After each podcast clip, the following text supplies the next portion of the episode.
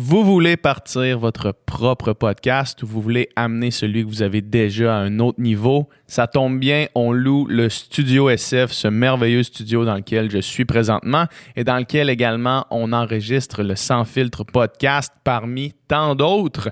La plupart du temps, ce qui empêche les gens de sauter dans l'univers du podcast qui est en croissance constante, c'est le manque de connaissances techniques et aussi le manque de matériel. Ben, qu'à cela ne tienne, dans le studio SF, on loue le studio avec tout le matériel, donc tous les micros, tous les caméras si vous voulez faire une version vidéo de votre podcast. Et ça vient aussi avec notre technicien extraordinaire, Nicole. Nicole qui va vous guider dans votre projet. Puis c'est probablement la personne au Québec qui écoute le plus de balados indépendants parce qu'il est derrière la console sur tous les balados qu'on enregistre au Studio SF. Donc, il va se faire un plaisir de vous accompagner dans ce processus-là. Euh, si vous voulez plus d'informations au sujet de la location du studio, écrivez-nous à sans filtre à commercial gmail.com. Une production du Studio SF. Bienvenue au Sans Filtre, le podcast où on parle de ce qu'on veut avec nos invités Datich, PH Quentin, avec moi Doom Plante. Oh yeah! Cette semaine, euh, le Sans Filtre est présenté par notre page Patreon. Notre page Patreon, en fait, vous allez là, vous abonner, ça coûte 3 piastres. Vous avez accès à tous les podcasts au moment qu'on les a filmés. Donc, en ce moment, il y a plein de podcasts exclusifs qui sont là-dessus. On fait aussi des podcasts exclusifs aux membres Patreon, Doom et moi, seuls. Euh, on va en refaire un prochainement, justement. Fait que si vous voulez aller avoir accès à tout ça, le lien va être dans la description de la vidéo. Puis c'est aussi euh, la meilleure façon de nous encourager. Euh, Dom, cette semaine, Cette semaine, on a reçu Mathieu Dufour. Soit vous le connaissez déjà, puis vous le suivez sur Instagram, puis vous capotez dessus, ou vous le connaissez pas encore, puis c'est juste une question de temps. Ce gars-là a un don. Il a littéralement un don, je pense, pour parler, pour raconter des anecdotes, pour être drôle. C'est un humoriste. Euh, il vend ses spectacles à une vitesse absolument hum, inimaginable. Il va faire euh, le Théâtre Maisonneuve, c'est c'est ça? non, c'est Wilfred Pelletier. Wilfred Pelletier, qui a sold out 3000 places. Euh, il est vraiment hilarant sur les réseaux sociaux. Il fait des stories. Il, il- il est C'est un compte à suivre. C'est vraiment un compte à suivre. C'est tout le temps vraiment drôle, divertissant. Puis le gars, euh, c'est ça, il est venu ici, puis il a été fidèle à lui-même. Il, il a été, il a été drôle, il a été. euh, il nous a raconté des, plein de sortes d'affaires. Puis on il nous a raconté aussi euh, comment il s'est rendu là, d'où ça vient ce talent-là, puis tout ça. Puis c'était pas mal le fun. fait que, euh, ben merci Mathieu, puis bon podcast. Yes, bonne écoute.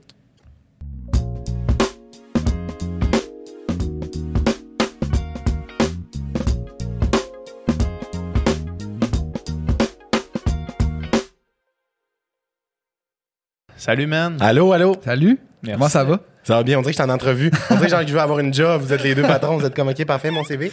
C'est quoi euh, ta pire de- ton pire défaut? Puis dis pas, je suis trop ponctuel. Euh, ok, mais en fait, c'est que je, je suis perfectionniste, donc Ouais, c'est euh, ça, c'est mon pire défaut. Ça fait en sorte que, tu sais, je veux que tout soit bien fait. Puis, Je pense que je suis un bon atout à votre entreprise. pour- ben, qu'est-ce que tu penses que tu pourrais apporter de notre entreprise, mettons? Euh, ben, ma, ma joie de vivre, mon, euh, mon savoir-faire, euh, arc, je, ah, je me retrouve dans des entrevues de job que j'ai déjà faites, là, puis j'ai le goût de me... T'en as-tu fait beaucoup? Moi, j'ai heureusement pas fait beaucoup d'entrevues. J'en ai fait la une. situation. J'en ai fait une, j'en ai pas fait beaucoup. Mais puis je, ouais, c'est ça, non, j'en ai pas fait beaucoup, mais c'est tellement gênant. Là, tu sais, là, un petit adolescent prépubère qui a pas Ben vraiment oui, de confiance, ça. qui arrive, qui est comme Allô, je suis ponctuel, euh, je. Oh non, c'est terrible. Puis le pire, en plus, là, moi, de mes expériences, là, j'ai eu peut-être quatre entrevues pour des jobs. Puis c'est que la personne qui te passe en entrevue a maximum 5 ans de plus que toi. Ouais, ouais, ouais, ouais. Puis mais il y a une espèce de jeu de pouvoir vraiment chiant. un, où est-ce une que toi, attitude de CEO, comme- là. Euh, mais là, toi, t'es juste gérant, là, puis tu me fais me sentir comme si j'étais la pire merde parce que j'ai pas d'expérience dans Ouais. le domaine de la vente, mais je veux juste travailler chez HMV. Là, tu sais. Mais c'est ça. Le gars est comme moi, je suis troisième clé, watch out. là. Ouais, comme, c'est ça. Tu peux fermer le magasin, genre, Charles. Calme-toi. la clé de la grille, là, genre. C'est ça, pour vrai. Hey, ça fait longtemps que j'avais pas pensé à ces histoires-là. Mais je pense que c'est bon, on laisse ça dans le passé. C'est. Oh, ouais. Ah. mais, mais, mais sinon, tu travailles bien en équipe. Puis, euh, Ouais, je travaille bien en équipe. euh, ouais. Mathieu, tu, euh, ça va bien tes affaires? Oui, ça va bien. Ça va Tu bien. vends tes billets à un rythme genre tu jamais vu. Là. Ouais. Comme ça n'a pas de bon sens. Ouais, mais même moi, je réalise parce que ça fait une couple de fois que ça arrive, puis Ouais. mais à toutes les fois c'est un peu fou, puis je réalise comme pas tant en fait. Le, le, le, le premier, le, le prochain show qui s'en vient, c'est euh, à la salle Wilfrid Pelletier. qui est 3000 comme places. 3000 places. Incroyable. Puis euh, c'est ça, ça s'est comme fait un peu. euh, C'est tout le temps des. C'est pas, pas des TEPA games, je te dirais, mais c'est tout le temps des comme. OK, c'est quoi la prochaine étape? On a commencé avec des petites salles, après ça, on a fait le Club Soda, on a fait le Capitole à Québec. Puis là, on a décidé de faire Wilfrid Pelletier, mais tu sais, mon équipe m'a proposé ça, puis il était comme, hey, ça pourrait être ça ta prochaine affaire. Puis j'étais comme, mais genre, êtes-vous débile ou quoi? Là, genre, tu sais, rationnellement, moi, j'étais comme, vous êtes une petite gang de genre de mongols, là. Je veux dire, ça, Ouais. ça se peut pas, là. Tu sais, personne fait un show là solo, surtout pas quand ça fait comme deux ans et demi qu'il était sorti de l'École nationale de l'humour, là. Je veux dire, c'est un peu fou. Puis, euh, fait que ça, je le fais tout le temps un peu de comme, OK, on embarque, puis je me dis tout le temps, le pire qui va arriver au pire, il y aura genre 10 personnes dans la salle, puis genre, on jouera un jeu. Ça sera un show intime dans une grosse salle, on jouera cachette, je sais pas. Monopoly, là. 10 personnes, puis 2990 places vides. Oui, puis genre, on, on fera imprimer des. Puis ils sont pas s'arranger en avant, là. Ils sont comme. Ils ont leur, leur- siège à signer, là. Il y a trois balcons, un au dernier. Tu vois qu'il y en a un qui a pris le, le prix le moins cher, là.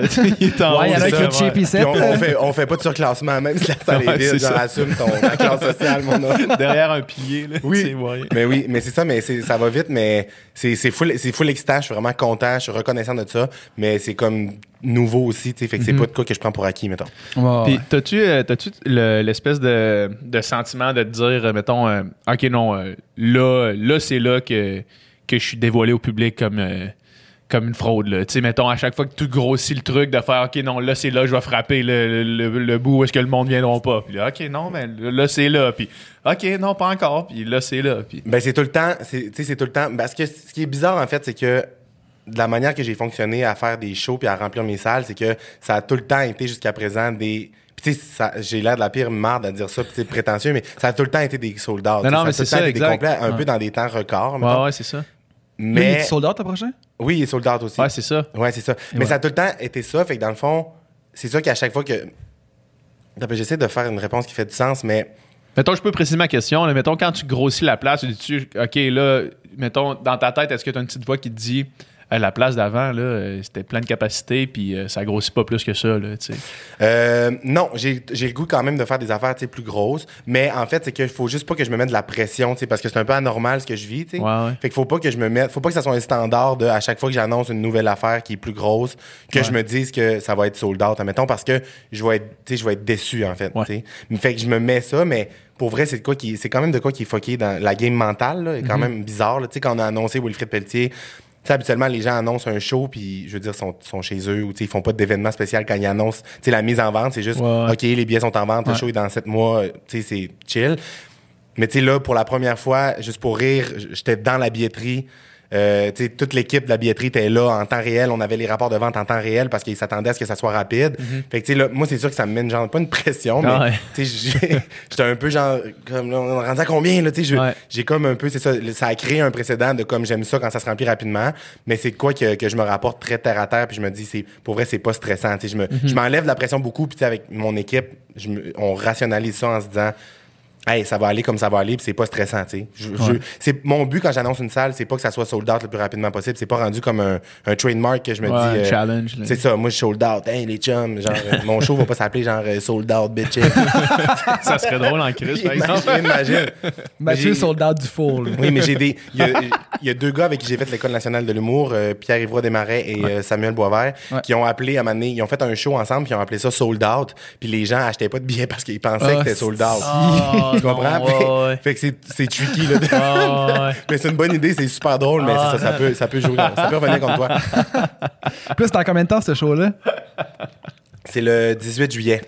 OK, là, fait que- puis toi, dans le fond, si tu fais quoi d'ici là, là? Dans le sens que, en plus, tes choses sont improvisées, là. Ouais. J'imagine que tu te prépares plus un peu parce que c'est gros, mais en même temps, En même temps, pas tant que ça. C'est ça. Tu sais, dans le fond, les, les seules affaires, la seule différence avec ce show-là, c'est que vu que ça va être, vu que c'est dans un contexte plus gros, là, vu que ça a fait parler beaucoup, puis vu que c'est plus gros, je vais pas changer la manière que je vais être sur scène, c'est-à-dire Mhm. que je vais quand même improviser, je vais quand même y aller sur le fly, sans préparation, tu sais, je vais comme me faire des idées dans ma tête. Je commence à noter, tu sais, quand je pense à des anecdotes drôles qui me sont arrivées dans le passé, que j'ai jamais compté sur scène, mais j'ai comme un feeling quand je pense à une anecdote de ah, ça va-tu marcher ou ça va pas marcher, mettons.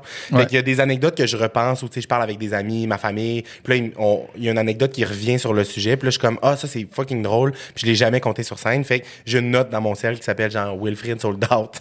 puis genre, j'écris des idées d'anecdotes que ça me tente de compter dedans, tu sais. Parce Ouais, que ouais. c'est ça. Fait que des nouvelles affaires que j'ai jamais comptées. Fait que ça, ça, je note ça. Mais tu sais, je vais plus travailler le- l'ouverture du show. Puis, mettons, la fermeture du show. Sais, ça, je vais me permettre d'aller dans de quoi de plus stagé, puis de quoi de plus comme grandiose, parce que ça va être la plus grosse salle que je vais avoir faite à vie. Puis c'est comme un peu, genre, tu sais, moi, je je trouve ça important. J'étais un gars de pas de superstition, là, mais tu sais, je me dis, c'est une grosse salle, c'est de quoi de big. Fait qu'il faut que Faut le début, faut stepper up. Ouais, tu sais. ouais. Fait que je vais me la jouer un peu à, j'ai déjà des idées dans ma tête, je vais me la jouer un peu à genre Céline Dion au Centre Bell, genre. comme, mais tu sais, tous les jeux au Centre Bell, tu sais, qu'on est allé voir dans notre vie, tu sais, quand il y a le black au début, puis que genre, il y a comme une, soit une vidéo d'ouverture, ou genre, tu sais, de quoi un peu de, un build-up d'énergie, là. Ben oui. Je vais essayer de faire ça, tu sais, j'ai le goût de faire ça. Mais à suivre, ça se peut finalement, ça soit crissement boboche, puis que ça soit vraiment laid. Mais c'est ça, je vais comme travailler plus, genre, le, le contenant, mais le contenu va être assez Tu vas avoir un DJ qui va craquer comme la foule avant de rentrer, genre? Ouais, j'aimerais ça aussi avant. Mais avant toutes mes shows, c'est tout le temps ça que ça commence. tu sais. J'ai- J'aime ça, tu sais, quand les gens rentrent dans la salle, que tout de suite, ça soit comme un peu ambiance, euh, Ouais. le fun spectacle. là. Fait, que, tu sais, je me crains tout le temps des playlists de genre euh, 2000 smash hits, genre avec du euh, Juste du. Child, genre- Smash Mouth. Oui, c'est ça. Le fond, moi, je veux des, je veux des mosh pits, moi, avant que le monde. Tout ce que Smash. c'est ça. Ouais, c'est ça. Mais oui, c'est On ça. joue à je- Smash Bros. Puis, euh, Tout le monde a une manette, c'est un écran géant, c'est débile. Mais ouais, c'est ça. Fait que euh, je vais le miser vraiment comme ambiance. Je veux que le monde ait du fun. Puis tu sais, les gens sont. Il y a de quoi dans le fait que ça soit sold out d'avance de même. Puis tout, il y a de quoi de dans l'énergie des gens qui viennent. Mettons, il y a de quoi de vraiment le fun là, parce que les gens sont comme oh shit, genre j'ai réussi à avoir des billets. Ouais. Puis, Genre les gens ont hâte là, les gens ont acheté leurs billets sept mois d'avance. là. Ouais. Fait que les gens arrivent là, tu sais, je me fais écrire tout le temps sur les réseaux sociaux de Hey, j'ai tellement hâte au 18 juillet, oh mon dieu, j'en sais pour la fête de ma soeur, j'ai réussi à avoir des billets. Nanana. Il y a comme un build-up. un peu 220 débile. jours avant ton show. J'ai Oui. tellement hâte. Oui, c'est ça. Chaque jour. Ils font un- ils se sont fait avec l'application qui font des décomptes pour le monde qui part dans le sud, ils sont un peu euh, cheap. En tout cas. fait que c'est ça, fait qu'il y a- il y, a de quoi dans l'énergie que j'aime ça jouer avec ça. Les gens sont contents d'être là. Fait que je veux comme qu'il y ait du fun puis que ça soit euh, mémorable. Tu te D'ailleurs, que- tu te rappelles-tu, euh, on avait, on, on a, notre show de secondaire 5, on a fait un show avec un band qui s'appelait Dark Side of the Pool. On était juste des nageurs, puis on faisait, on faisait de la musique. Puis on, on avait commencé notre show avec la tune de 2001, l'Odyssée de l'espace. Sais, l'espèce de ton, Oui. ton, ton, ton, ton. Attends, ouais, je, je suis tout Puis là. là, tout était noir, puis là, on est juste rentré. Il rentre en héros sur la, la- la scène. là, tu sais. Puis là, on, on a on- commencé à jouer Shoot Me on- All Night Long. on savait pas jouer à, mo- à moitié. tu sais. C'est. Ah, mais vous avez quand même fait un maudit beau build-up de genre, c'est sûr que le monde était comme, OK, oh shit, là, c'est On gros ce qui se passe. Ah, oui, oui. En fait, ah, c'est juste comme ces gars-là. C'est juste correct. C'est juste Dark Side of the Pool. Je pense que PH était en chest, peut-être pour ça qu'il criait aussi. Ah, moi, j'étais en chest, ouais. C'est disponible sur YouTube, ces vidéos-là. non! Allez checker ça. Vrai? C'est Ah, ouais, disponible Dark Side vrai? of the Pool, ouais. C'est sûr que je vais aller voir ça. Je fais une fausse note dans Smell Lightning Spirit. Ouais. Tu sais, genre. ton, tu sais, le petit ton ton dans. Ouais. ça- ça- ça- Ouais, je, ouais. Ben, j'ai fait comme une case à côté, sa guitare, là. Fait que c'était beau, là. Ça sonnait Puis tout c'est vraiment le, la- le seul son qu'il y a pendant cette, cette C'est section. vraiment important la part, là. C'est comme. c'est- You had one job. C'est ça. non, mais ça fait une belle anecdote, ça fait des belles archives, j'adore. Ah, je vais aller voir ça, c'est Pour sûr. mon show d'humour, je, vais- je vais garder ça anecdote. D'ailleurs, mais là, Quand tu vas raconter ça. tu parlais de Sandbell euh, après Wilfred Preltier, c'est comme le next step, là. Ben, en fait, euh, ouais, c'est ça, tout le monde me pose cette question-là, genre, qu'est-ce que tu vas faire après, qu'est-ce que tu vas faire après, mais pour vrai, euh, Wilfred, ça a été genre, pour tout de suite, là, je suis content, là, genre, ça me Ouais. va, tu comprends? Je vais- genre, je vais pas. C'est pas un build-up de salle en grosseur puis en nombre de, de capacités, là. Tu sais, pour la suite, j'ai comme. C'est niaiseux, mais j'ai comme le goût aussi de refaire des affaires un peu. euh, pas intime, là, mais genre des trucs. euh, tu sais, comme là, j'ai annoncé euh, en avril, j'ai annoncé comme quatre shows cachés euh, pour me préparer justement. Pour me préparer à Wilfrid Pelletier, parce que comment je travaille, comment je décide les anecdotes que je fais, c'est vraiment pas conventionnel, mettons en humour là. Tu sais, un Ouais, humoriste qui va monter un show euh, puis qui va le présenter, mettons pendant deux ans, ben tu le sais que si tu vas voir ce show-là pendant deux ans, tu tu vas pas revoir. C'est comme annoncer que tu peux. Tu t'attends qu'il ressorte un autre show avant d'aller le voir. Mais moi, comment ça fonctionne, c'est un peu fucké, c'est que les gens, il y a des gens qui sont venus me voir, mettons, cinq fois On dans peut la dernière année. toutes les fois, puis ça a tout le temps Exactement. ouais. Puis il y a des gens qui sont venus me voir cinq fois dans la dernière année, mais il y a des gens qui vont, ça va être la première fois qu'ils vont venir me voir à Wilfrid Pelletier. Mhm. Fait que, exemple, l'anecdote, admettons, une anecdote que je compte souvent, mettons, qui, qui marche super bien, que moi j'aime compter. Mais tu sais, il y a peut-être des gens qui l'ont entendu, mettons, trois, quatre fois dans la dernière année. Je la raconterais à Wilfrid, ça serait différent, puis les gens, ça dérangerait pas. Mais moi, j'ai comme un souci de, j'ai le goût que les gens aient un comme de renouveau, puis Ouais. qu'il y ait de quoi de, de différent. Fait que là, ce que j'ai décidé de faire, c'est qu'en avril, je fais quatre shows de une heure au Terminal Comedy Club, puis ça va être quatre nouvelles heures totales. Dans le fond, je me donne le défi de faire rien de ce que j'ai déjà fait sur scène. Fait que là, je suis en train de fouiller justement dans mes anecdotes puis dans ma tête, des affaires qui me sont arrivées. Fait que c'est ça. Fait que j'ai annoncé, c'est des c'est 100 personnes, là, la capacité de cette salle-là. J'ai vraiment hâte parce que je pense que ça va être comme plus, tu intime puis cool. Fait que après Wilfred, genre, je vais pas annoncer une autre plus grosse salle pour tout de suite. Je vais attendre. Tu c'est sûr que ça va venir. Une autre plus pourrais. Oui, puis c'est sûr que ça va venir, c'est sûr que je vais le faire parce que juste pour le le trip de le faire, là, je ouais. c'est débile de se permettre de faire de quoi de, de gros, là, tu pour le, le trip personnel aussi, c'est fou de jouer devant, tu des foules de, de pas de bon sens. Mais pour l'instant, je veux pas annoncer de quoi de plus gros. euh. Je veux comme me reconcentrer pour faire des petites affaires euh, un Ouais. peu genre improvisées, puis tu sais, des, des concepts un peu. euh, Retourner aux sources un petit peu. Ouais, exact. Ouais. n'empêche, si tu remplis sept mois d'avance cette salle-là, un centre belle avec la promo puis tout ça, tu vas réussir à vendre tes billets, sans doute. Là. Mais, Mais- là, je veux pas te craquer. Non, là, mais, tu oui, oui, ouais, ouais, mais. Mais t'as raison, go! ok, je suis comme, ok, parfait, c'est en vente. Mais, ouais, mais, c'est- mais t'as raison. mais, mais ça te tente pas là. C'est ça, ça me tente pas là. Puis, euh, mais ça va venir. Je pense que ça va venir, certain. Tu sais, moi, je suis un gars qui aime ça faire de la visualisation. Puis, je suis un gars très dans le subconscient. Puis, je suis vraiment très intense là-dedans. Je trouve ça très cool. Puis, euh, j'ai déjà une date à mon agenda. Qui, qui- c'est écrit Sandbell. Oh. Oh shit. Dans. Tu comprends? Fait que genre, Ouais. ça va arriver. C'est sûr et certain que je vais faire le Sandbell. Mais je sais pas quand. Ouais. Ben, je le sais, en fait, mais pas vous. Tu fais-tu des, euh, tu fais-tu des 5 minutes à gauche à droite euh, à longueur de semaine ou tu fais pas vraiment ça? Non, c'est ça. Non? Je fais pas de, je fais pas de soirée d'humour. OK. Parce que, euh, ben, tu sais, dans le fond, la soirée d'humour, qui- c'est vraiment une, une méthode de travailler pour les humoristes qui écrivent leurs textes, puis tu sais, qui écrivent leurs blagues, c'est que ça leur permet d'aller tester, puis tu sais, d'aller comme essayer leur, leur joke devant comme plein de public. Mais moi, quand je suis en performance ou quand je fais un show, c'est vraiment, ce que j'aime, c'est c'est des fois de compter de quoi pour la première fois, puis d'être un peu, tu sais, dans le moment présent avec le public. Fait que d'aller faire un show, en plus, cinq minutes, c'est pas beaucoup pour moi parce que, genre, tu sais, moi, je fais des anecdotes. Fait que, tu sais, ça prend du temps. Tu sais, des fois, je peux commencer, tu sais, mettons, sur un show d'une heure, je peux faire 20 minutes de parler de ma semaine, parler de ma journée, puis après ça, enclencher sur des affaires, tu sais, plus euh, que j'ai décidé de faire cette soirée-là. Fait que, tu sais, un 5 minutes, c'est un format qui me ressemble moins, en fait. C'est un format qui est plus, faut qu'il soit très condensé, qu'il soit, tu sais, très punché, de comme, tu sais, t'as 5 minutes pour. Ouais. Fait que je fais pas vraiment ça. Je fais pas de soirée d'humour. Tu sais, je me fais des fois écrire pour aller dans telle ou telle soirée, mais je, je fais pas je fais pas vraiment ça. Parce Mm. que ça me. On dirait que ça m'angoisse plus que d'autres choses parce que j'a- j'ai pas à aller tester des affaires. Fait que quand j'y vais, faut que je choisisse de quoi que j'ai déjà fait. Ouais. C'est pas long. On dirait que j'ai l'impression d'être très dépêché. Tu sais, ça me. Fait qu'on dirait que ça me. Non, j'en fais pas. T'as as une façon de travailler qui est vraiment unique. Là. Euh, puis j'essaie de la. J'essaie de la. la- J'aimerais ça la comprendre, en fait. Euh, moi, moi j'écrivais des contes pour enfants euh, quand. Ouais. là, une couple d'années. Puis euh, j'avais une technique qui, qui fonctionnait bien. C'est-à-dire que je partais avec, avec euh, juste une idée globale, puis j'avais une espèce de schéma dans ma tête qui se dessinait, qui me permettait d'écrire une histoire, somme toute, assez rapidement, puis de façon vraiment efficace. Ouais. Est-ce que tu as un genre de, de, de schéma sans, sans qu'il soit nommé aussi clairement que ça en ta tête de, mettons, situation initiale, Ouais, d'événement ouais, ouais. déclencheur, tout ça? Est-ce que tu as comme un espèce de schéma qui te permet de, de vivre une histoire, une, une- une anecdote qui se passe dans ta vie, puis de dire, OK, comment maintenant est-ce que, peut, est-ce que cette histoire-là, cette anecdote-là, euh, prise en tant que telle, peut s'articuler dans un contexte humoristique? Est-ce que tu as une espèce de schéma sans peut-être que tu l'aies déjà nommé, mais quelque chose qui existe dans ta tête qui est comme, OK, ça, c'est comme ça que je raconte une histoire pour que ce soit drôle. Qu'est-ce qui fait que ça peut être drôle? Puis est-ce que tu es capable de l'extraire ou quelque chose comme ça? C'est full une bonne question. C'est vraiment une bonne question. Mais j'ai pas, j'ai pas de schéma en tant que tel. Comment je me, comment mettons, je me fie pour savoir, tu sais, si c'est une anecdote, tu sais, je vais la compter ou si Ouais. je vais. C'est, c'est bizarre, mais c'est, un- c'est vraiment comme un feeling. C'est vraiment genre un feeling que j'ai quand je suis en train de vivre de quoi ou quand je raconte une anecdote. C'est vraiment comme, moi, je, mon, mon fil conducteur dans la vie, c'est comme si moi, ça me fait rire. Ouais. C'est un bon indicateur pour savoir si, genre, je vais le compter sur scène aussi, ça va être drôle.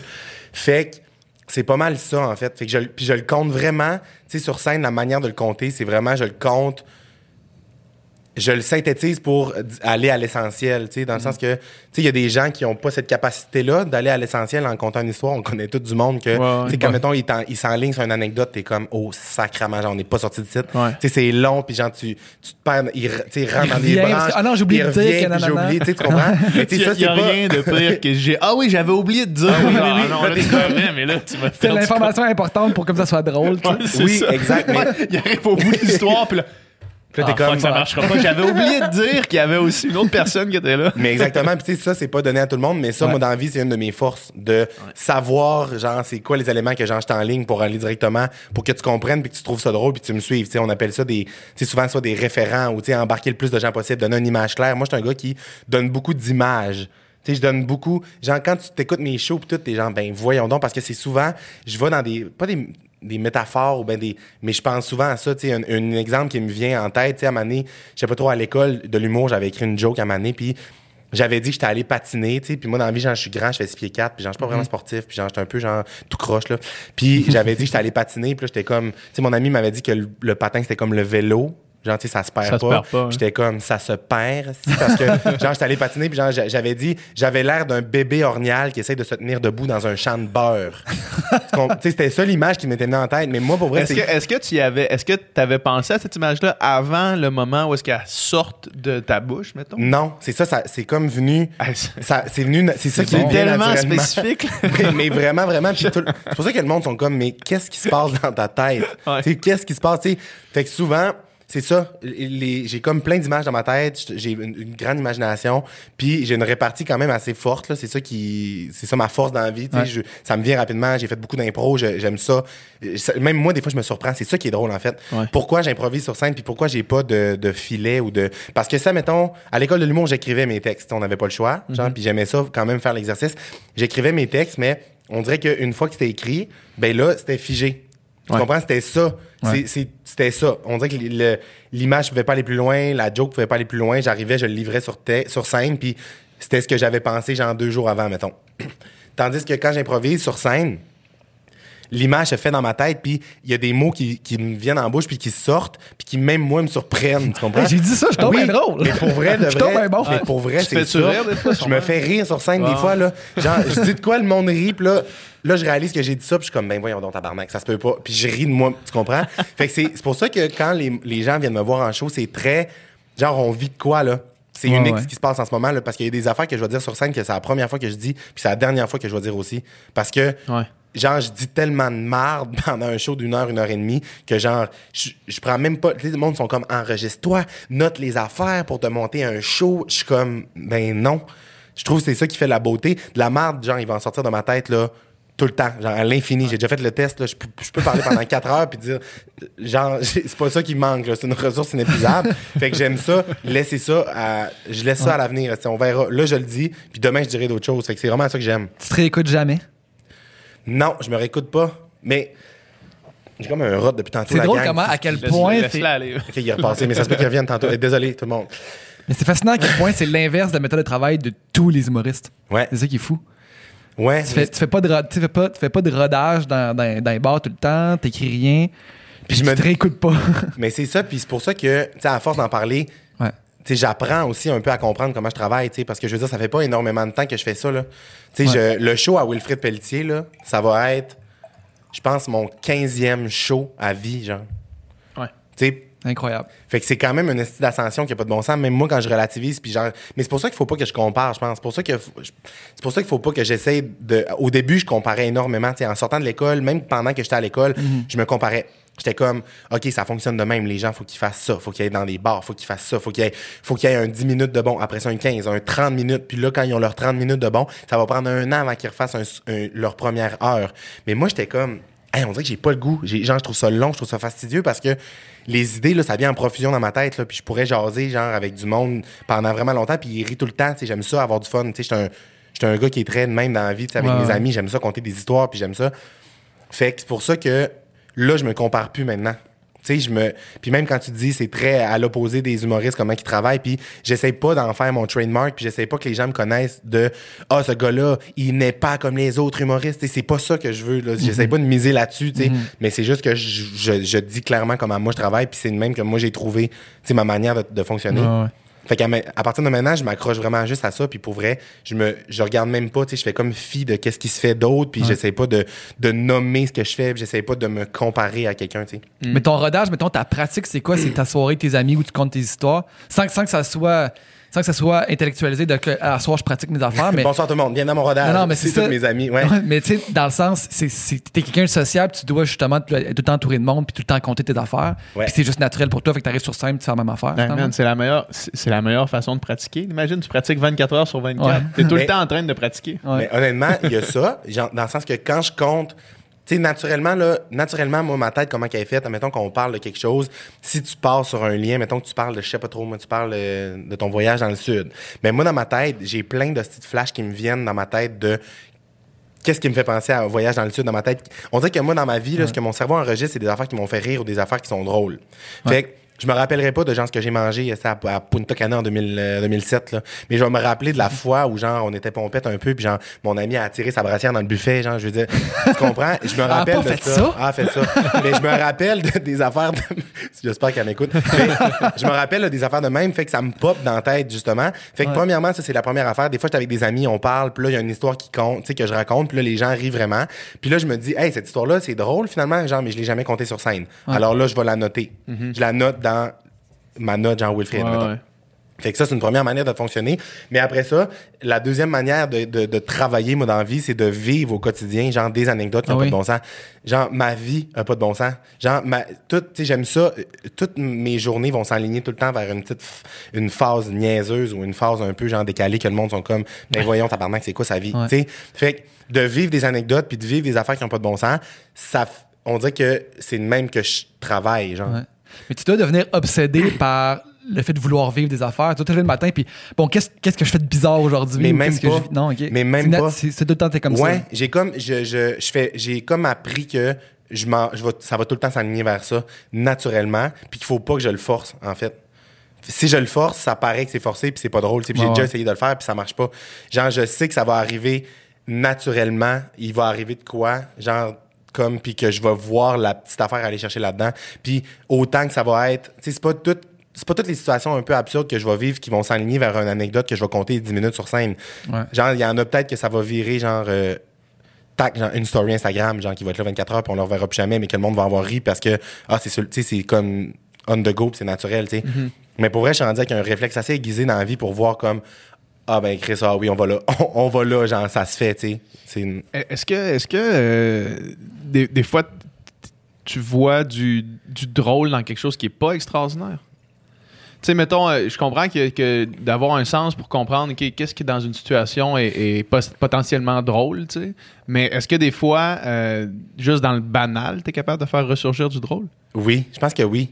Puis je pense que Mm. c'est ça ma je pense que c'est ça ma force en fait. Puis même dans, dans des situations qui sont tristes ou dans des situations mettons que personne rirait ou personne moi je réussis tout le temps à avoir le genre d'angle de hey, ça me tente de rire de ça, tu comprends? Puis Ouais. rire, tu sais souvent les gens associent ça des fois à, à quelque chose de, de soit péjoratif, tu sais quand tu ris de quelque chose c'est c'est méchant ou c'est pas bien, mais il y a une manière de tu sais rire, c'est une émotion dans la vie, tu sais rire c'est c'est comme pleurer, je veux dire c'est pas c'est pas associé à quelque chose de, de méchant ou de péjoratif, tu sais. Fait que je pense que il y a, il y a une manière de rire de tout dans la vie, tu sais, puis il y a, il y a une manière de l'apporter aussi, mais tu sais, exemple, on compare ça, mettons, à, je sais pas, moi, la mort, exemple, tu sais. La mort, je veux dire, tu dis ça, le monde fiche, genre, comment, mon Dieu, deuil, euh, j'ai perdu un être cher. C'est, ça peut être super triste, mais moi, j'ai, tu sais, j'ai perdu mes grands-parents dans, tu sais, dans la dernière année, genre, en deux mois d'intervalle. Des, tu sais, c'était les personnes les plus proches de moi dans ma vie. Puis je veux dire, j'ai, réussi quand même à voir des aspects là-dedans, d'en rire, là, tu sais, dans le sens que, on les a fait incinérer, mettons. Puis là, je sais pas s'ils m'écoutent, sûrement. Il- mais il Rendu là, c'est, avoir toi, qui- choisis, là. non, il doit avoir euh, Spotify au paradis, on en reparle. Mais, tu sais, on les, on les a fait incinérer. Ah, en fait, puis- on a 30% de notre streaming qui vient du paradis. Ah non, ils ont du temps. Non, mais ils ont du temps là-bas. Ils écoutent tous les podcasts. Ah, c'est drôle. Mais c'est ça, mettons, on les a fait incinérer, puis on a fait faire genre des petits, euh, tu sais, ça s'appelle des reliquaires, là. Tu peux avoir un petit, je sais pas, un bijou, mais un petit objet qui Avec sont- un peu de sang Avec dedans. un peu de sang Ok. dedans. Mais tu sais, moi, j'ai fait faire genre des petits, euh, c'est comme des petits pendentifs, dans le fond. Puis tu sais, j'ai les chez nous, puis genre, c'est un peu, je suis un peu intense, mais si je vais dans un show important, mais genre, je les apporte avec moi, mais tu sais, dans mon sac, là, tu sais, je veux dire. Bref, j'ai traîne, puis tu sais, ça m'arrive de faire des jokes là-dessus, là, dans le sens que, genre, euh, fuck, j'ai oublié mon grand-père sur le comptoir, genre, ou, tu sais, tu le lances à quelqu'un, genre, attrape mon grand-père, tu sais, ça m'arrive de faire des jokes de même, tu comprends? Le monde, puis là, le monde, il J'en passe vite, tu me lances quoi, genre, mes grands-parents, genre, je veux dire? tu comprends? Fuck, si j'ai échappé un grappe-pas dans mon smoothie. Mais c'est ça, à 100%, à 100%, tu sais, il y a comme manière de. tu sais ça, Je pense que je suis capable d'avoir du drôle dans des places où Ouais. les gens ne le voient pas, puis de bien l'apporter surtout. Euh, hier, j'ai regardé une story que t'as faite, puis une situation qui m'est arrivée. Écoute, je, je peux pas les compter là, comme à, à l'infini. là. Je cuisine beaucoup dans la vie, fait que Ouais. je coupe beaucoup de piment. là. Oui. Comme, ça Oui. m'arrive de Oui, couper oui, des poivrons, là, tu sais, puis dans, je sais pas, un poivron sur quatre, il y a un mini poivron, puis j'ai jamais... J'ai, écoute, j'ai, j'ai jamais pensé plus que, que juste le prendre puis soit le cuisiner ou le mettre dans le compost. Oui. Mais hier, tu ouvres un poivron. Ça, c'est l'exemple parfait du Oui. drôle dans quelque chose qui est complètement Oui, euh, normal. Tu ouvres un poivron, il y a un bébé poivron dedans qui te fait penser à un soulier de lutin. Puis après ça, tu, tu décides de faire un montage d'un lutin sans pieds, mais en prenant les, les deux bébés poivrons pour faire ses pieds. Oui, mais avoue que c'était pareil. Ben non, Avoue man, que c'était pareil, c'était débile, sauf que moi, je- hier, je me suis dit, Son cerveau fait comment, ça. comment c'est ça, exactement. Moi, Ouais. moi c'est ça mon réflexe, ça a été de faire tabarnak que À le cerveau des humains fonctionne pas de la même Ouais. façon. là. Ouais. Sais, comment est-ce que ça, c'est quelque chose qui te vient en tête? Comme ça? Est-ce que. Parce que là, je me suis dit, après ça, j'ai pensé à ça, puis, puis là, je savais, tu sais, je savais que tu venais, puis Ouais. tu devais être le, le gars, man, le plus drôle à l'école. Ben, pas à l'école de l'humour, mais je veux dire à l'école. Point. Mais oui, oui, oui. Dans, mais Moi, oui, dans une classe, un gars qui fait ces jokes-là, là, genre, Ah ouais. man, c'est sûr que tout le monde devait tout le temps être à côté de toi puis rire. Là. Mais c'était ça, oui, c'était ça, euh, c'était ça mon, mon descriptif là, au secondaire puis au primaire. En fait, dans, dans toutes les sphères de ma vie, ça a tout le temps été ça, tu sais. T'es-tu Ça- le, le- le plus drôle dans ton album de finissant? Oui, ben oui, 100 Ça, c'est drôle parce que, tu sais, en finissant l'école, en, en finissant le secondaire, je savais pas vraiment ce que je voulais faire. Tu sais, j'avais pas, de- j'ai jamais eu de but précis. Genre, je savais que j'allais être dans le dans la sphère médiatique Ouais. slash une personnalité publique parce que c'est ça que j'avais envie de faire. C'est tout le temps ça qui m'a allumé, de faire rire les gens, de me mettre un sourire d'en face au monde, de- que les gens me disent hey, ça fait du bien, regardez ce que tu fais, ça fait du bien, être avec toi. Ça, pour vrai, c'est vraiment genre la plus grande reconnaissance que j'ai dans la mais vie. oui, vraiment, ouais. vraiment, j'adore ça. Puis c'est tellement comme. En tout cas, c'est très valorisant. Je trouve ça très cool. Puis je, je me dis, tu sais, quand les gens vivent de quoi, de dark ou de quoi d'un peu, tu sais, des passes difficiles, puis que je reçois des messages pour me dire, hey, t'es la seule personne qui réussit à me mettre un sourire, je suis comme, oh mon Dieu, genre, ma journée est faite, là. Je suis vraiment content. Puis euh, au secondaire, c'est ça, tu sais, j'ai- relu tous mes messages d'albums de Ouais. finissant. Puis genre, pour vrai, un message sur genre, en fait, tous les messages, il y a cette- ces éléments-là dedans. Ouais. Euh, on va te revoir à la télé, euh, on va te revoir, hey, euh, tu vas être un humoriste, on va, c'est sûr que tu vas faire l'école nationale de l'humour. Tout le monde m'écrivait ça, genre, tout, le- fait que tout le monde le voit depuis genre tout le temps. Ouais. Puis moi, j'étais un peu comme naïf là-dedans, puis je suis comme cool, cool, on verra, ça va, de, tu sais, je sais pas, tu sais. Puis l'école de l'humour, je me suis inscrit genre la veille de la date limite des auditions, puis genre j'avais jamais fait d'humour à vie, tu sais, genre j'avais jamais fait ça. Puis là, mon audition était le vendredi, puis là on était jeudi, puis j'étais comme fuck, genre j'ai regardé dans mon agenda, j'étais comme c'est demain, genre j'étais comme Ouais. faut que je fasse de quoi? Sur le fly, j'ai pensé à des affaires, j'ai écrit des jokes sur le fait que j'étais grand parce que je fais 6 pieds 4, tu sais. Puis là, j'écrivais des jokes là-dessus, mais tu sais, je pensais juste à des affaires qui me venaient en tête. Finalement, je l'ai fait. Tac, j'ai passé au deuxième round d'audition. Tac, j'ai rentré première fois. Fait que j'étais comme, on dirait que c'était fait. un- on dirait que je- la vie m'enligne vers là, tu sais. Ouais. C'est simple, T'improvisais-tu c'est déjà, fun. mettons, t'es-tu arrivé là, puis t'as à moitié improvisé ton audition, ou ben là, dans le temps, t'es, qu'il non, faut écrire des jokes, puis faut être dans le. Ouais, ben là, dans le fond, vu qu'il y avait un contexte, euh, tu sais, c'était quand même sérieux, là. C'était l'École Ouais. nationale de Ouais. l'humour. Je voyais ça quand même gros un peu. J'étais comme, hey, Ouais. j'ai suivi à la lettre qu'est-ce qu'il voulait que je fasse, là. Tu sais, j'ai écrit un texte qui durait environ cinq minutes, puis j'ai fait le texte. Je m'étais écrit un texte, fait que genre, j'ai suivi quand même mot pour mot, mais avec certaines petites improvisations sur le fly de. parce que c'est un peu ma béquille, pas, pas ma béquille, mais genre, tu sais, mettons sur scène, là, si genre, je, je suis dans un texte, puis que là, mettons, j'ai un blanc ou genre, j'oublie de quoi, Mhm. puis que là, je suis stressé, genre, ben, c'est ma, c'est genre mon mode de survie sur scène Ouais. de tomber en mode genre, moi vous faire rire, mais part, attachez-vous là. Fait que c'est pour ça que tu sais ça dans mon texte d'audition à certaines places genre j'ai déra- j'ai fait des petits commentaires où genre j'ai accusé certaines affaires en improvisant, mais j'avais quand même un texte. Ouais. Puis à l'école, mettons, tu sais, si vous demandez d'écrire des numéros chaque semaine, mais quand tu as réalisé, OK, non, moi, c'est vraiment l'impro, mon truc, ils t'ont-tu comme encouragé là-dedans, OK, vas-y, ou ben non, non, c'est pas comme ça qu'on fait ça? Ben en fait, je m'en- je m'en ai rendu compte tard Ah, OK.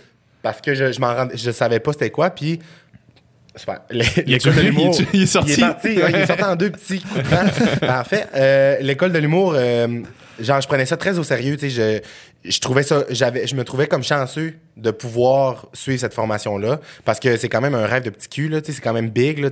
Moi, j'ai une Saguenay-Lac-Saint-Jean. Euh, Ouais. Je voyais, je mes idoles à la télé. Je trouvais, j'ai voyé qu'ils avaient fait l'école de l'humour. J'étais comme, oh shit, c'est une institution, c'est big. Louise Richer, oh my god. Fait que j'étais vraiment content d'être là. Ouais. Puis je m'étais dit, je vais le vivre à 100 tu sais, je vais vraiment suivre. J'étais full assidu, je faisais mes trucs. Fait que j'a- j'ai pas essayé de sortir du contexte de d'écrire mes textes pour mes, mes vendredis qu'on appelait, les, les- nos numéros qu'on écrivait toutes les semaines. Puis c'est comme vers la fin de ma deuxième année que là, à force d'écrire mes textes, puis tout, j'étais comme, hey, j'ai montré à mes amis parce que tu sais, c'était filmé, tous nos numéros. On a tout encore ça d'ailleurs. Je vais ressortir ça dans un futur rapproché. C'est, terrible. puis euh, dans le fond, c'est ça. Fait que je le montrais à mes amis. Puis mes amis me disaient tout le temps Hey, c'est drôle, mais c'est comme. On dirait que c'est pas toi. Genre, c'est drôle, mais c'est pas toi. Genre, on dirait que t'es comme. On dirait que t'as un 2 par 4 dans le cul. On dirait que t'es pogné. Ouais, t'es pogné dans un texte. Fait que là, ça, ça m'a vraiment, genre. Ça m'a challengé, là. Ça m'a vraiment Ouvert dans la tête. un peu, là. Ouais. Puis j'étais comme, OK, mais comment je fais pour être moi de bord? Fait que j'ai comme, c'est ça, j'ai commencé vers la fin de la deuxième année, là, mettons, on a une rencontre avec un auteur à tous les lundis, mettons. Puis là, je me j'ai demandé, j'étais comme, faut que, j'ai le goût de faire de quoi de plus naturel? Le texte, c'est pas naturel. Puis mon prof, il m'a encouragé à, mettons, j'ai mon idée de numéro, il me dit, enregistre-toi.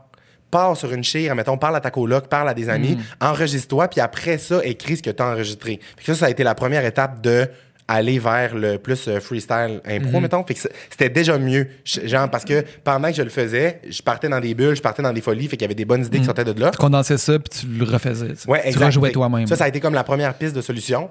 Puis après ça, la, ça je, je- je- je l'ai déjà raconté, mais euh, comment ça s'est passé, là, là où j'ai vraiment eu le gros déclic, c'est que le dernier vendredi qu'on présentait, Ouais, c'est ça. c'est- Ça, c'était. euh, je pense que tu, tu en dans un article dans le journal de. Oui. de, de, de Québec ou de Montréal, je ne me Ouais. rappelle pas. Mais ouais, c'est ça, c'est que la veille de, de présenter un show, j'étais allé, faire, allé avec mes amis au 281, grosse Mm. histoire. Puis là, c'est ça, on était pompettes. Puis là, finalement, j'ai fait les auditions du 281, genre, fouillez-moi pourquoi. Je me suis ramassé backstage, si le monde était comme, yo, il venait me serrer la main, j'étais comme, touche-moi pas, tu m'écœures. Et là, T'as fait les auditions du 280. Fait que ça consiste à quoi, les auditions du 280 Ben, c'est comme Faut la que tu première- danses à poil sur le Ben, stage? ultimement, c'est là que les gens veulent que t'ailles. Moi, j'étais comme, il n'y a aucune crise de chance que je fasse ça. Fait que là, finalement, genre, j'ai des totons de lait, là, je veux dire, impossible. Fait que là, finalement, le, pre- le premier round, c'était juste genre de danser sur une toune. Mais tu sais, moi, j'aime ça, entertainer. Fait que j'étais comme, il y avait un club. Il y avait un Tu club. perds du pH à lait. tellement ton lait un parti. l'image. c'est- Non, mais tu sais, des petits, comme, tu peux le tenir. Je sais pas. Non, mais c'est pas si pire, mais en tout cas. Peux-tu te mettre un crayon en dessous? Non, je peux pas mettre de crayon. C'est vraiment pas si pire que ça. J'ai comme un souvenir de mots secondaires, j'en avais plus, mais en tout cas, j'ai les pines dures aussi. On en reparlera, On Jean-Jean. va revenir à- au secondaire après. fait que c'est ça. Fait que dans le fond, premier round, fallait genre être dansé sur scène. Mais tu sais, moi, je faisais juste crier le monde dans le bar. Tu sais, J'a- j'avais cette, j'étais habitué d'être sur scène, tu comprends? Ouais. Fait que les autres gars qui faisaient la- l'audition, ils étaient vraiment pas à l'aise d'être sur scène. Fait que tu sais, moi, j'ai comme gagné mon public en les faisant crier, puis en étant comme Yo, what's up, motherfucker de 81. puis là, finalement, la deuxième round, le gars dans les loges, il nous dit. Là, c'est la deuxième round. Fait que là, c'est votre, c'est votre moment de tout dévoiler. Là, moi, j'étais nain. Sans façon. Genre, il y a aucune. Moi, c'est sûr. C'est comme je m'enligne genre, vers une carrière publique. Genre, je vais pas. Ah, me- Merci, mais non merci. Oui. J'étais comme mm, oui, mais non. Fait que là, finalement, il dit la phrase, je vais tout le temps m'en rappeler. Il dit si jamais vous voulez aller juste, genre, vous, vous pompez une coupe de minutes, il y a une cabine là pour ça, genre, pour arriver un peu. euh, là, j'étais là. Mais là, moi, je vivais ça dans ma tête. J'étais comme anecdote, anecdote. J'avais hâte de tout te raconter ça. Fait que là, finalement, j'étais allé sur la scène le deuxième round, j'ai rien montré. Je veux dire, j'ai juste dansé avec un manche à balai. C'est super bon sur la une toune de Adèle. Puis, euh, j'ai. Hello. Hello, oui, c'était exactement ça. C'était exactement ça. It's me. Je me disais, c'est la, c'est la pire tune pour, pour C'était à- ça. psycher du monde. là. Mais c'était ça. Fait que j'ai dansé là-dessus. Finalement, euh, j'ai comme gagné. C'était un vote du public. Là. Le monde criait. Ils ont vraiment crié à moi. Mais j'ai pas pu gagner finalement parce que j'avais pas montré ma graine. Parce que t'étais pas allé te Ouais, fait que là, euh, c'est un autre gars qui a gagné, mais je pense que c'est un certificat cadeau de 50$, piastres, genre, je sais pas où. Ça peine. Fait que ça valait pas la peine, je mon... 2,80. Ouais. Fait que bref, le lendemain, en arrivant à l'école, j'ai tout scrappé ce que j'avais fait genre que j'avais préparé comme texte, puis j'ai compté ça à mes amis. Puis genre, ça, révélation, là, tout le monde était comme, ben voyons donc, tu sais. Puis là, le monde, Ouais. c'est là que j'ai compris. J'ai eu le déclic dans ma tête de, ah, il faut que je compte des affaires qui me tentent, puis qui me sont arrivées pour vrai, puis que genre. Puis ça a été ça. À partir de, de ce moment-là, j'ai commencé à travailler de même, puis ça a été la meilleure affaire de ma pour, vie. pour le reste de ta vie, ton, un point marquant dans ton parcours va avoir été d'avoir fait d'avoir dansé avec un ballet Sur la scène du 281. de Là, ça prend une toute autre tournure, là, vu que ça ferme. Ouais, c'est ça. Genre, moi, je vais avoir pu Dire, danser ouais. là sur cette scène L'histoire devient tragique tout d'un coup. L'histoire devient mythe, puis le mythe devient légende. Mais c'est vrai, tu sais, quand je vais en reparler dans 20 ans, là. Puis le monde, tu sais, il y a plein de gens qui vont pas savoir c'est quoi le 281, mais le monde qui vont savoir, ils vont me savoir. On va le savoir. Puis moi, je vais avoir dansé là. La fois où t'as pas gagné 50 pièces. Ouais. T'aurais dû sortir ta graine. ouais. ça me fait tellement rire. c'est parce tu sais, mettons que si on commençait à. à- à- J'imagine. Mais, mais en fait, c'est ça. j'ai- Toi, toi, tu, tu l'avais, ça, la capacité. Tu l'as, cette capacité-là à voir le comique, tu sais. Ouais. Puis, moi, le- parce qu'on on a, on, on caresse l'idée de faire un genre de d'open mic à amener, là, tu sais. Ouais. euh, on, on- on va le faire séparément, mais on caresse l'idée d'en d'en faire un éventuellement. Ouais. Puis, Grosse caresse. une grosse caresse, on caresse largement l'idée de faire ça. Puis, moi, je me disais, pour être capable de trouver une anecdote drôle, il a fallu que je réfléchisse Ouais. vraiment beaucoup. Là. Puis que je repasse, mettons, dans ma tête, OK, c'est quoi, les, c'est quoi les histoires que je raconte avec mes amis, les histoires qui reviennent tout le temps? Ouais. Tu sais, quand tu as un groupe d'amis, là, tu racontes tout le temps les mêmes crises d'histoires. Chaque Ouais. fois que, mettons, tu as tout le temps les cinq mêmes personnes. Chaque fois qu'il y a une nouvelle personne dans le cercle, Faut on raconte cette ouais. anecdote-là parce que c'est trop drôle. Fait que là, je me suis- j'ai, réfléchi à ça j'ai fait, OK, non. Ça, c'est drôle. Fait que là, il a fallu que je réfléchisse vraiment longtemps pour Oui. trouver une affaire qui était potentiellement drôle pour pouvoir peut-être raconter dans un 5 minutes à un moment donné. Ouais. Mais ça, j'imagine que ça peut aussi euh, euh, pas s'apprendre, mais s'entretenir. là. La capacité d'être Mais- ouvert à ça, rester poreux à une anecdote Oui. drôle. tu sais. Oui, mais c'est genre moi, c'est comme un muscle Ouais. en ouais, fait. c'est ça. On dit tout le temps que la créativité puis la c'est un muscle que tu entretiens puis Mhm. à force de le à force de le faire T'es habitué, là, tu sais, c'est comme dans n'importe quel métier, t'as des atouts que tu développes que n'importe qui qui essayerait du jour au lendemain de faire ça serait comme, ben voyons donc, ça me demande toute la misère du monde pour essayer Ouais. d'arriver à, mettons, au tiers de ce que toi tu penses, là. Mais c'est la, c'est la même affaire, là, c'est que, tu sais, moi, ça fait, ça fait depuis le début de ma vie, là, ça fait 25 ans que je, je, je fais rire le monde. Ça fait 25 Ouais. ans que j'aime ça, faire rire le monde, puis que je- j'aime ça raconter des histoires, puis raconter des anecdotes. Fait que, honnêtement, je pour- sais, des fois, ça m'arrive des fois de compter de quoi, mettons, tu sais, je fais des exercices dans ma tête, là, de, je pourrais prendre n'importe quelle histoire, puis genre rendre ça, tu sais, drôle, dans le sens que j'aime ça, faire ça, tu sais, je trouve ça, je trouve ça le fun, puis c'est une affaire aussi de, c'est une affaire sociale aussi beaucoup, là, tu sais, de, de- de garder l'attention des gens, de Ouais. trouver les, les méthodes, de, de, de, de capter l'attention, de faire rire, de rapporter, tu sais, c'est comme très euh, humain, là, j'aime ça aussi, cet Ouais. aspect-là beaucoup, tu sais, je suis un gars qui tripe sur les relations sociales, tu sais.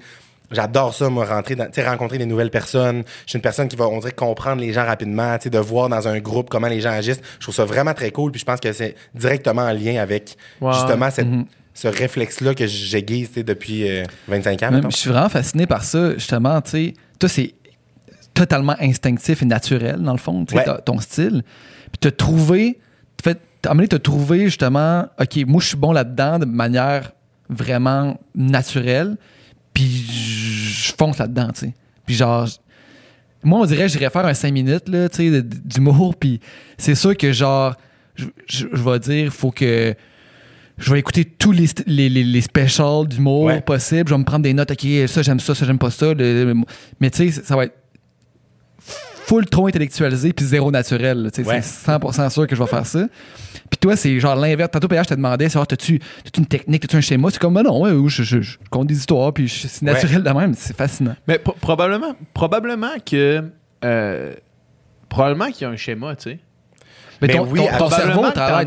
c'est ça. Probablement que ton cerveau est capable de prendre une histoire, de la décortiquer, de, de se faire, OK, ça c'est drôle, commençons Commence par par ça. ça, comment tu fais, ouais. apporte ça, finis avec Ouais. ça. Mais c'est tellement, sûr que oui. c'est tellement bon que c'est dans ton inconscient, tu sais. Mais je pense que c'est ça. Puis, Faudrait sûrement que ce soit étudié par quelqu'un d'autre. Ouais. Faudrait Ouais, sûrement que oui. quelqu'un d'autre Décortique, écoute, écoute toutes, plein tes, tes affaires parce comme, ça. OK, tu fais ça, tu fais ça, tu fais ça. Ça pourrait, ça pourrait full être intéressant. Puis, tu sais, mettons, à l'école, on avait plein de cours sur tous les procédés humoristiques. Il existe des. Tout ce qui est euh, la, la comparaison, les règles de trois. sais, c'est- full important, ça, c'est full intéressant. Ouais. Puis, je me rendais compte que, tu sais, je- me force pas à en mettre dans mes numéros. Tu sais, je me force pas à in- inclure des trucs comme ça pour que ça soit plus drôle, mais je me rends compte qu'en écoutant mes anecdotes ou en voyant ce que je raconte, naturellement, c'est des trucs qui Ouais. viennent dans l'anecdote, qui viennent quand je raconte des anecdotes parce que ça fait partie de ce qui fait rire les gens, tu sais. Ouais, ouais. Fait que en- je le rende comme naturellement là-dedans. Ouais, ouais. On en parle euh, souvent. Dom, étudie en musique, moi, en littérature, tu sais. Puis Ouais. euh, souvent, on, on parle de la théorie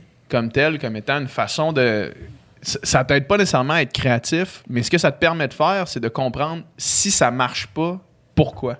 Ah ouais, ouais, ouais. Tu sais, fait que ça. mettons toutes les théories d'humour, là, tu sais, probablement que tu les utilises dans, dans la façon avec laquelle tu racontes des jokes, Ouais. mais que si ça fonctionne, la façon avec laquelle tu racontes des histoires et des jokes, on s'en crisse. Ouais. Tu sais, on s'en fout dans le fond de la théorie. Là. Ouais. Par contre, c'est amené, il y a une joke qui lève pas, puis que le, quelqu'un qui a la théorie pourrait sûrement expliquer pourquoi ça lève pas. Tu sais, au même titre que, mettons, moi, en littérature, euh, s'il y a un texte qui est bon, euh, on s'en fout là, de, de connaître la théorie Ouais. ou non. Par contre, s'il y a quelque chose qui cloche, d'avoir la théorie permet de dire, OK, le problème, Pourquoi? il est là. tu sais. Ah, c'est c'est vraiment intéressant, c'est Ouais. vrai. Mm. Puis dans le sens, tu sais, la théorie, la théorie est née de, De sûrement l'analyse de, quelque chose, de, quelque- exact. de quelque chose qui a fonctionné. Oui.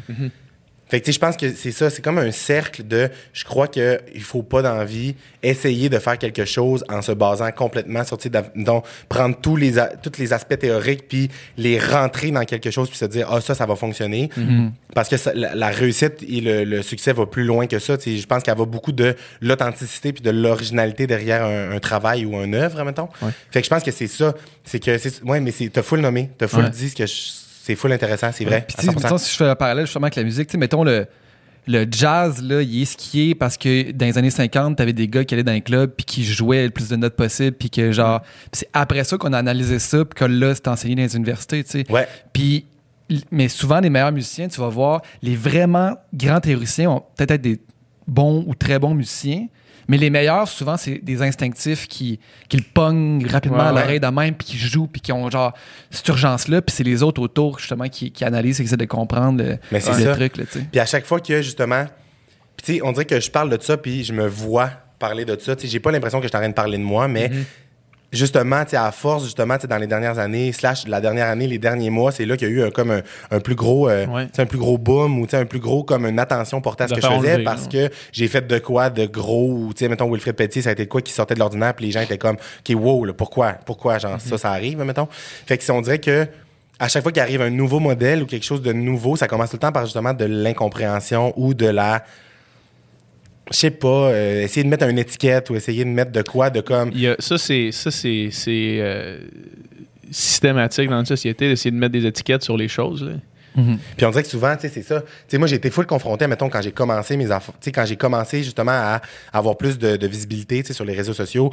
Mais tu sais, moi, au début, je me faisais cla- Tu sais, ça m'a pris du temps avant de comme assumer de dire que j'étais un humoriste, tu sais. Puis Ouais, ça, ouais. je le dis souvent, là, mais. Au début, là, je fais, je fais pas de bar. Je fais pas de show dans les bars. Fait que les gens qui font des shows dans les bars me croisent pas, me connaissent pas. Ouais. Fait que pas là- dans ce milieu-là. Exactement. Je suis pas dans ce milieu-là. Je gravite un peu ailleurs, tu sais, puis j'ai des amis là-dedans, mais je fais pas ça. Fait que là, les gens qui caressent leur rêve de devenir humoriste puis qui veulent faire ça à 100% puis qui font ça de leur vie de manière plus traditionnelle, ce qui est pas mauvais dans le sens que c'est une manière de travailler puis je veux dire si ça, ça te colle à toi, c'est vraiment parfait. Mais moi, j'ai décidé d'aller ailleurs. Fait que là, les gens, mettons, me voyaient popper par rapport à, je sais pas, mon, mon, nombre d'abonnés Instagram. Mm-hmm. Fait que là, rapidement, le monde était comme, OK, mais lui, c'est pas un humoriste, c'est un C'est influenceur. un créateur de contenu. C'est un créateur de contenu. Ce gars-là, tu sais. Fait que là, rapidement, on dirait, puis je pense que ça, ça, ça l'apaise beaucoup la, con- la, la conscience des gens, mettons, qui pourraient être offusqué ou genre euh, jaloux, mettons rapidement, de dire Ah, ok, ok, mais c'est- c'est pas grave, j'ai Ok, pas à m'en faire, c'est pas un humoriste. Même pas dans la compétition, tu sais. je veux comparer. Exactement. C'est ça. Exactement, C'est ça a été c'est ça. juste un créateur de contenu qui remplit Wilfred Pelletier. C'est ça, exactement. Ben, si ça connais-tu beaucoup, tu sais, des créateurs de contenu qui sont capables de faire ça? Ça peut te permettre de bien Moi, j'ai dormir le plus soir, c'est d'abonnés que lui, mais je pense pas que je remplis Wilfred Pelletier. Fait, euh, on le Fait que les sont en vente euh, pour euh, sans fil podcast à Wilfred c'est Pelletier. ça. mais ça, mais c'est- ça a été beaucoup ça, tu comprends? Puis ça, je l'ai vu aller, puis comme je vous disais tantôt, j'aime ça, comprendre les, comportements humains, j'aime ça comme analyser tout ça. Puis même moi, là, je suis, re- je suis souvent euh, confronté à ça, tu sais, au début, puis j'ai beaucoup travaillé là-dessus, mais tu sais, la comparaison, je vous disais, tu sais, quand j'étais à l'école, je regardais des gens, puis j'étais comme, oh mon Dieu, puis je tombais rapidement dans le, ah, ok, mais non, lui, tu sais, comme trouver une raison pour laquelle il réussit, puis une raison qui est pas tant nice, Ouais. juste pour toi, te garder la conscience tranquille, tu sais. Ouais. Mais moi, c'est euh, au, moment où j'ai passé par-dessus ça, puis de juste accepter le succès de tout le monde, puis de juste tomber dans la, la, la gratefulness, de genre être content pour les gens réellement. C'est à partir de ce moment-là, quand tu es capable de faire ça, puis de juste avoir une belle attitude, puis d'être content, puis d'être pas dans la comparaison, pas être dans l'ego, pas être dans rien. Moi, c'est là que pour vrai, j'ai vu le gros changement dans ma vie de OK, hey, toute l'énergie que tu mettais à genre te comparer puis à genre rager contre la personne qui avait genre 2000 abonnés de plus que toi, là, Ouais. ben genre, mets-là dans genre toi être heureux puis genre avancer puis avoir du fun dans la vie puis t'entourer des bonnes personnes. Puis ça, ça fait la, toute la différence. Ça a l'air de bien marcher. Ouais. Puis, puis inversement, du côté des autres humoristes, je veux pas créer de la bisbille, mais est-ce que tu te sens encore, mettons, euh, jugé ou mis à l'écart ou comme si ta technique était pas legit? Euh, tu te sens-tu in- inclus dans le milieu ou pas tant encore? Ben en même temps, euh, non. Ben c'est une question de, c'est une question de perception puis à qui tu vas donner. À qui tu vas donner ton attention, dans le fond. C'est sûr qu'il y a des gens, il va tout le temps avoir des gens qui vont pas être d'accord avec ce que je fais, puis tu sais, des gens qui, qui vont, je sais pas, juger ou peu importe, mais ces gens-là, je veux dire, je, je- je ne les vois jamais, je ne fais, je fais fi de tout ce qu'ils pensent, en fait. Sais, pour vrai, je m'entoure vraiment de gens avec qui, je, je travaille bien, puis avec des gens qui sont comme je sais pas, élevés d'une autre manière de, de- de conscience qui, qui sont juste positifs puis le fun. Fait que pour vrai, je l'ai plus ce feeling-là. Mm. Ah Je me suis tellement détaché de ça que j'ai vraiment aucun problème T'as avec plus de ça. Sentiment j'en ai de, plus. de- t'as plus de feeling d'imposteur? Eh non, aucunement. Puis ce feeling d'imposteur-là, Ouais. il est créé par des personnes qui vont te juger ou par des personnes qui vont faire des commentaires, mettons, Ouais. négatifs à ton égard. Mais si tu rapportes à la base de pourquoi ces gens-là font ces commentaires-là, ça naît tout le temps d'un problème d'ego, un problème d'orgueil, puis un problème de jalousie. Fait que genre, Ouais. c'est pas mon problème. Pour vrai, moi, moi, en fait, que eux pensent de même, moi, ça m'empêche pas d'avancer parce Exact. que je m'entoure des gens qui sont fucking positifs puis dans un, un bon mood, mettons. Mhm. Fait que pour vrai, ça a été un problème, genre, deux mois dans ma vie. puis maintenant, je m'en contre-torche. Ah, On, s- bravo. on s'attend que deux mois, c'est pas grand-chose. Eh, c'est pas long, là. Ah, ouais. À part c'est demain, gars, je l'ai même pas vu passer. C'est comme si c'était hier. Mais T'essaies-tu de comprendre d'où ça vient, ce talent-là? Parce que je me dis que c'est développé jeune. J'imagine que tu dois avoir déjà euh, 10 ans puis être, être drôle. Ouais. Mais tu penses-tu qu'il y a une raison qui explique ou c'est juste. c'est- C'est-tu inné ou ça s'est fait tôt dans ta vie, mettons? Ben, peut-être que, à force d'avoir lu des, des, des livres là-dessus, à force, j'aime ça lire plein d'affaires dans le développement, puis dans. il y a peut-être un lien qu'on pourrait faire à.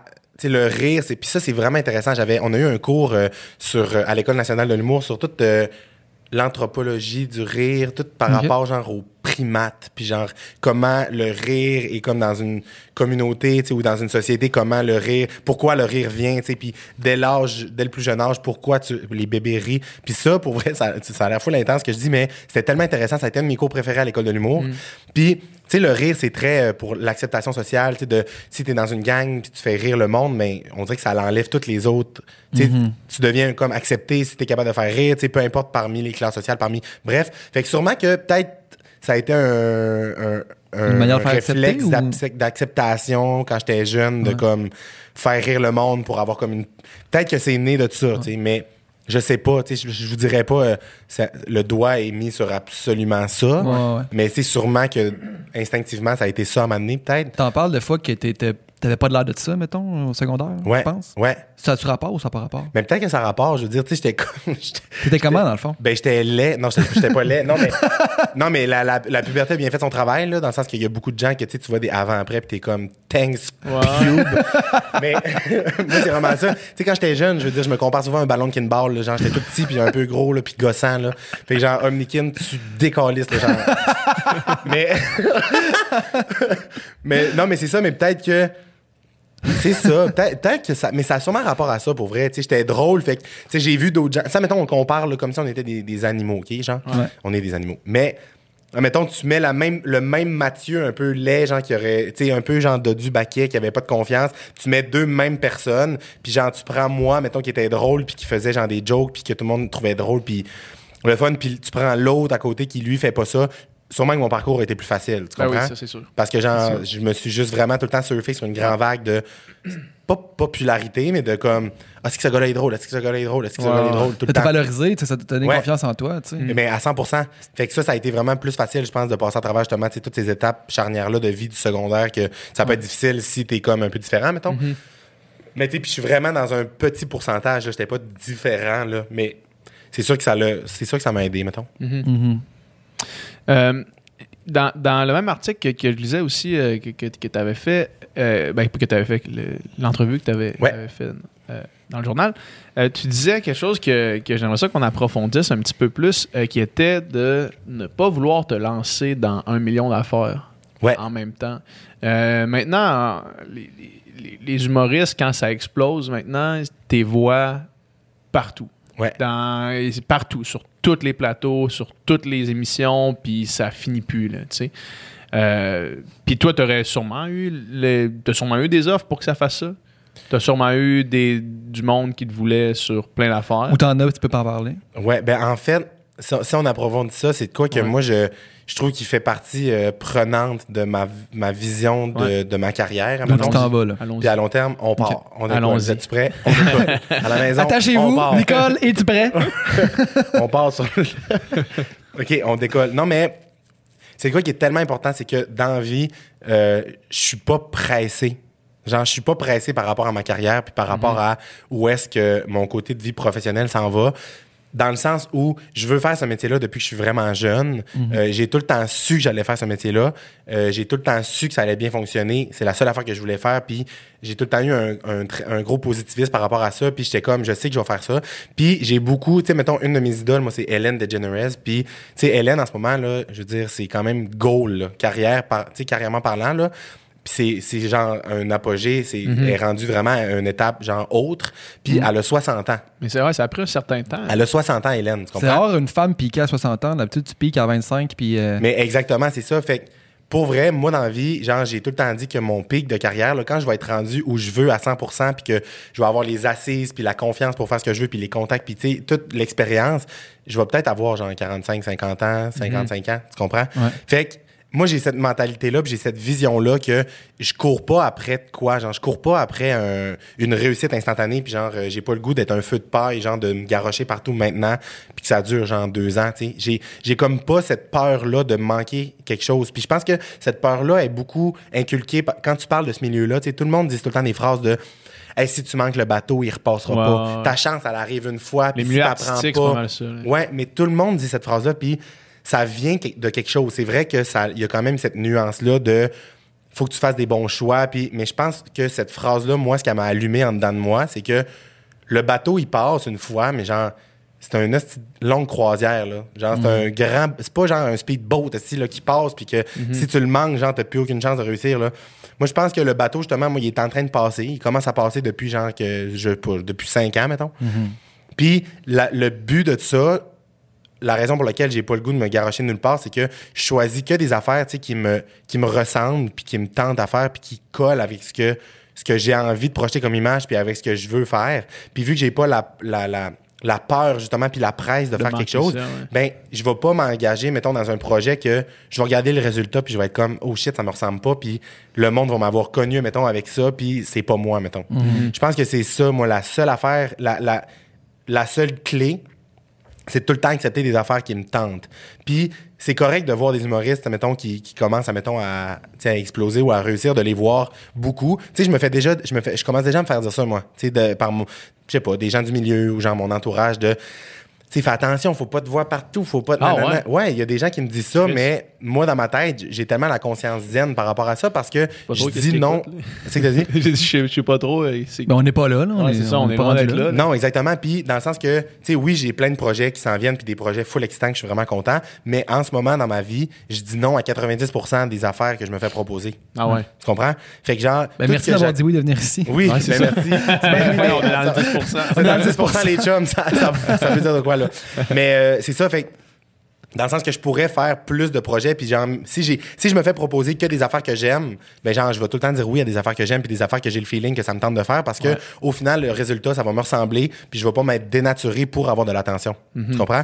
C'est ça, je pense, l'important. C'est du jour au lendemain, quand tu as peur de manquer de bateau, là, justement, puis que tu commences à sauter sur n'im- n'importe quel projet, mais des petits projets que tu te dis, hey, genre, pourquoi il a fait ça? Genre, pourquoi il a fait ça? Ouais, genre, ouais. je sais pas, moi, euh, en tout cas, j'aurais des exemples, mais j'ai pas d'exemple à donner, mais c'est ça. Genre de. Tu sais, je pourrais me faire proposer là, demain d'être dans un show, essayer d'aller euh, à un souper presque parfait, aller à table avec mon ex, tu sais, de comme craver une attention, de comme il faut que je me fasse voir parce que genre c'est important, puis genre, tu sais. Mais ça n'aurait pas, ça aurait pas rapport. Ça n'aurait pas rapport avec ce que je t'en- tu sais, ce que je suis en train de build-upper maintenant. Puis je pense qu'il faut voir ça à long terme beaucoup, tu sais. Je pense que on n'est pas pressé, là. Ça va bien aller, puis genre, tu sais, je suis là pour rester, là. Genre, ça me tente de faire ça, puis je veux faire ça. Fait c'est ça mon affaire de pas sauter sur tout. Tu as vraiment la capacité de rester super groundé et zen malgré le, le grand succès que tu vis en ce moment. Tu sais, vendre, vendre des shows comme ça en deux heures, euh, sold out, là, il y en a un puis un autre que ça leur aurait monté à la tête, mettons, je pense. Elle, s- euh, elle fait. euh, euh, voyons, Je veux j'ai bugué, je t'arrête de faire un CV. Est-ce que mon visage s'affaisse? Euh, Son côté gauche. euh, je- je l'ai- euh, oui, mais oui, probablement, mais justement, j'ai comme l'impression que je me considère chanceux d'avoir cette vision-là de ce métier-là. Ouais. Puis je- je- puis c'est très vrai. Genre, je suis tellement tout le temps dans l'authenticité, puis tout le temps dans le. Tout ce que je vous dis en ce moment, là, je pourrais le redire 25 000 fois dans 25 000 entrevues différentes, ça serait tout le temps la même affaire, tu sais. C'est pas un. En ce moment, j'ai pas en train de l'impression de, de venir vendre Mathieu Dufour, puis de, de donner au public ce qu'ils veulent entendre De pour que je réussisse. Hey, zéro, là. Genre zéro, zéro, zéro, zéro. Je dis juste ce que je- ma mentalité, puis comment je pense. Puis en ce moment, c'est fou, là. Puis genre, je, me, je, je suis tellement reconnaissant de tout ce qui arrive, là. Genre, c'est débile, là. Si, genre, puis on... Wilfrid Pelletier, genre, c'est quoi le calice de rapport, là? Même moi, je réalise pas, là. Puis genre, tu comprends? Puis les clubs soda, puis toutes les affaires sold out rapidement. Même moi, là, genre, je suis comme... Je suis flabbergasté par ça, là. Mais ça vient... Je pense que ça part ground zero. Ça vient de la raison pour laquelle je fais ça. Ça fait de la manière... Ça, ça vient de la manière comment je le fais du rapport d'authenticité puis genre je suis juste moi-même puis comme je pense que les gens ils sentent ça puis genre je force personne à me suivre puis genre genre tu sais je dis tout le temps sur mon Instagram je le dis souvent je suis comme Hey, pour vrai je vais faire plein de stories là-dessus à soir puis genre si ça vous tente pas désabonnez-vous je m'en torche genre je suis pas dans le hey je vais sponsor cette joke là pour avoir 10 000 abonnés de plus. Hey pour vrai genre vraiment pas. Puis ça a été gros ça a monté rapidement en un an puis ça a été un boom mais je, je reste la même personne en arrière de tout ça, puis je tire les cartes de la même manière. Tu sais, je- je- j'agis complètement pareil à, ce que j'agi- agissais quand j'avais 4000 abonnés genre sur Snapchat en 2015. là. C'est la même, même, même affaire. Fait que je pense que c'est ça mon, mon moteur, puis c'est ça qui me permet de rester genre terre à terre, je pense. C'est- c'est- Il y a une espèce de. Tu, tu l'as abordé un petit peu, le- l'espèce de, de sentiment de devoir tout faire extrêmement rapidement, une espèce de pression de performance là, qui est omniprésente dans, dans tout ce qu'on consomme. Tu ouvres ton Instagram, c'est juste de la performance. là. Que ce soit de la performance physique ou, euh, ou mentale. Euh, puis il y a effectivement une question à se poser autour de ça. Il y a une question à se poser autour de qu'est-ce que. Jusqu'où tu es prêt à aller pour la performance puis pour le succès, tu sais. Qu'est-ce que ça représente vraiment? C'est quoi le moteur derrière tout ça? Tu sais, puis le fait, mettons, de te dire que tu pourrais possiblement remplir un centre belle, euh, tu sais, relativement prochainement, euh, c'est-tu un succès? C'est-tu- Tu ça, là? C'est-tu Ouais. la fin? C'est tu quoi après, là? Tu c'est quoi? En fait, c'est- quoi le end goal dans la vie? C'est-tu le succès ou c'est le bonheur? parce qu'une fois que tu as rempli le centre belle, je veux dire, après ça, c'est les plaines d'Abraham, mais après ça, c'est quoi, tu sais, je veux dire, peux- c'est quoi tu, tu- fais, tu là, tu? Tu stoppes rapidement quand, euh, mettons, le bonheur que tu tires ou la satisfaction ou bien comme le, le- le sentiment du devoir accompli, si tu le, tu le retires d'un événement ou d'un achievement que tu te mets, Ouais. mettons, tu sais, là, si ton bonheur dans la vie est relié, mettons, hey, je vais être heureux quand je vais avoir fait ça, je pense que c'est la pire manière de fonctionner. C'est la pire manière de te créer un vide après, justement, cette, é- cette, étape-là. Parce que si, mettons, je m'étais mis là, dans la vie, là, tu sais, là, j'avais parti ma carrière puis je m'étais dit, hey, moi, là, mon goal, là, genre, c'est de remplir Wilfrid Pelletier, mettons. Ouais. Mais genre, jamais en 100 ans, là, si tu m'avais parlé il y a deux ans, tu m'aurais dit que dans deux ans, j'allais remplir Wilfrid Pelletier. Tout arrive, là. a- je vis des affaires en ce moment que je pensais vivre dans 10, 15, 20 ans, là. Puis que j'étais bien avec ça, là. Parce que la manière de m'y rendre, c'est ça qui me rend heureux, mon envie. Tu comprends? C'est le build-up de le- le- la vie au quotidien, là, genre, c'est là que je trouve mon genre de, de genre de bonheur, là, de... Pour vrai, tu sais, admettons, après Wilfrid Pelletier, là, j'ai rien de prévu, genre. J'ai absolument rien de prévu. Puis même quand on a... C'était en décembre qu'on a annoncé Wilfrid Pelletier. Puis ma gérante, elle me dit OK, Wilfrid va être en juillet, puis genre, faut le booker maintenant. Parce que, puis là, je comprends, c'est des, c'est des besoins de production, c'est gros, c'est un festival. Mais genre, j'étais comme, mais t'es, genre, êtes-vous mon gars, genre, de me booker de quoi dans mon agenda dans huit mois, genre? Je suis comme, moi, ça me rentre pas dans la tête. Moi, là, c'est très, là, hey, là, genre, la semaine prochaine. Ouais. le- puis là, après ça, je comprends que, genre, le monde me trouve gossant en esti quand je travaille de même parce que, genre, c'est très comme, OK, il faut se revirer puis il faut le faire, mais c'est pour ça que c'est pas dans l'accomplissement que je trouve le, le- le fun de faire ce que je fais, mais c'est plus dans le comment s'y rendre, puis dans le moment présent, beaucoup, tu sais. Puis j'ai autant de fun à faire un show pour vrai. Tu sais, j'ai fait le Capitole là, un mois, c'est 1000 places. C'est comme le plus gros show que, que je faisais jusqu'à présent. Puis c'est sûr que c'est fou de te dire que genre, il y a 1000 personnes devant toi, puis l'énergie que tu reçois, c'est fou. Puis... Mais honnêtement, j'ai fait des shows dans ma première petite tournée, genre à la Petite Grenouille de Trois-Rivières, devant 80 personnes. Puis sur scène, là, le bonheur que j'avais de compter mes histoires puis d'avoir du fun avec le monde qui était là, là, c'était la même affaire. Ouais. Tu comprends? Puis ça va être la même affaire à Wilfred Pelletier. C'est sûr que le niveau d'adrénaline, puis le niveau de stress avant, puis le comme de « Oh mon Dieu, ben voyons », c'est différent. Là. Genre, ça va être plus, plus. Mais honnêtement, une fois que le show part, pour vrai, je raconte de la même manière que je le raconterais comme, s'il y avait 10 personnes, mettons. Ouais. Euh, Thomas Levac a reçu Martin Matt sur, le, sur son podcast. C'est moi, qui- c'est moi qui faisais la technique derrière. Puis euh, Martin, il disait. euh, Martin, comme si je le connaissais. Mart!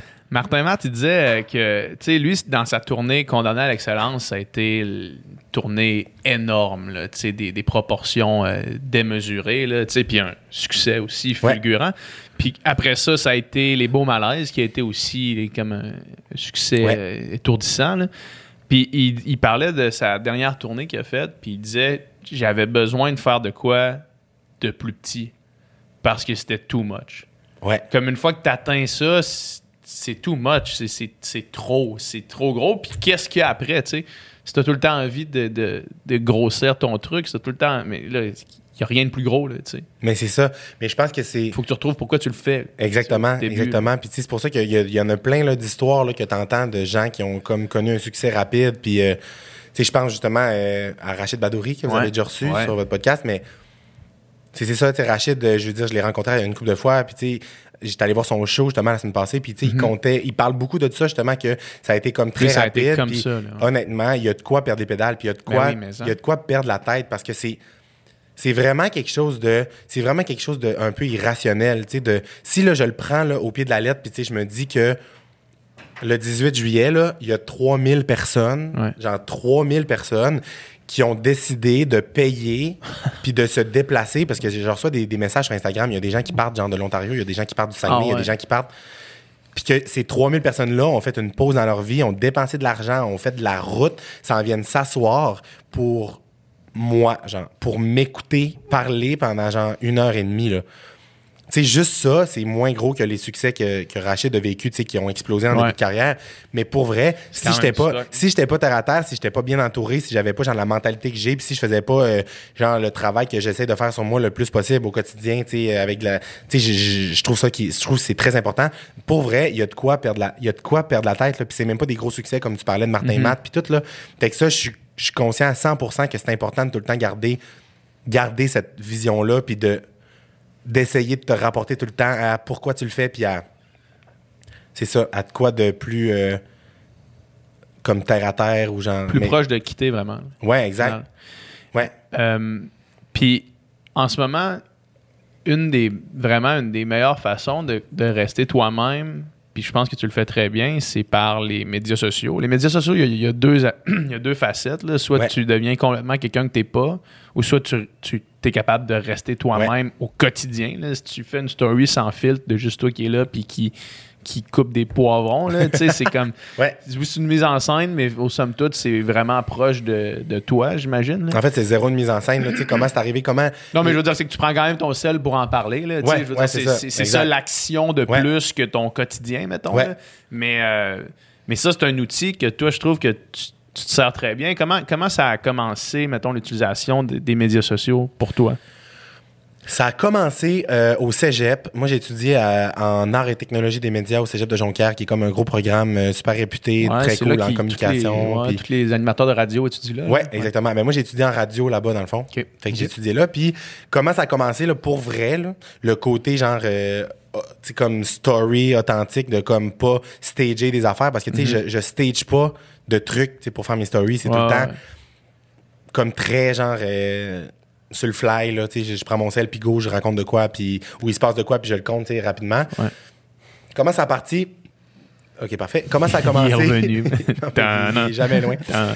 Euh, ça a été au cégep, genre sur Snapchat. Dans le fond, je faisais des stories, genre sur Snapchat quand j'étais complètement sous, genre des parties au cégep. Genre, Il n'y a rien de mieux que tout le monde que tu montrais dans les stories. mais oui, mais, mais, comme, mais, mais c'était, mais c'était ça pour vrai. Tu sais, on était sous, fait qu'il se passait tout le temps des affaires. Puis pour vrai, le cégep de Jonquière, ATM, c'était réputé. On avait des beaux parties, là, c'était le fun. Ouais, puis la gang euh, était Réputé cool. pour puis- être sous, là. au, Ouais, Saguenay, au Saguenay, ça brasse. là. Oui, oui, ça brasse. Fait que Ouais. pour vrai, ça a commencé de même. Je faisais des Snapchats, genre, j'appelais ça, ça des Snapchats pompettes. J'étais tout le temps, genre, euh, il se passait de quoi. Mais normal vieilli un peu. Là. Oui, non, c'est ça, exactement. puis, euh, fait que c'était beaucoup ça. Fait que genre, je faisais ça. Puis là, les, les gens du cégep, ben, comme tout le monde au cégep me suivait, mettons. Parce que, hostie, que c'était drôle les stories à Mathieu quand il était, tu sais, dans des parties ou dans des affaires, genre. Ça, mettons, je sais pas, c'était pas tout le temps, genre, euh, politically correct, là, genre, euh, tu sais, Ouais. je- volais des souliers de quai des fois, mettons. Puis, non, mais. Des fois, des fois. c'est arrivé plus, plus qu'une fois. Puis euh, c'est ça, fait que ça a commencé de même. Puis après ça, ben là, dans le fond, en arrivant à Montréal, tu sais, j'avais quand même un petit following sur Snapchat, mais rien de gros. Puis, là. Il y avait genre. excuse-moi, excuse-moi juste pour euh, rester Ouais. dans, dans le contexte. Qu'est-ce qui a fait le move jusqu'à Montréal? Euh, après ATM, tu fais des stages, dans le fond. Fait que Ok. je suis venu faire des stages de cinq semaines à genre euh, Énergie puis Rouge FM Ok, à Montréal.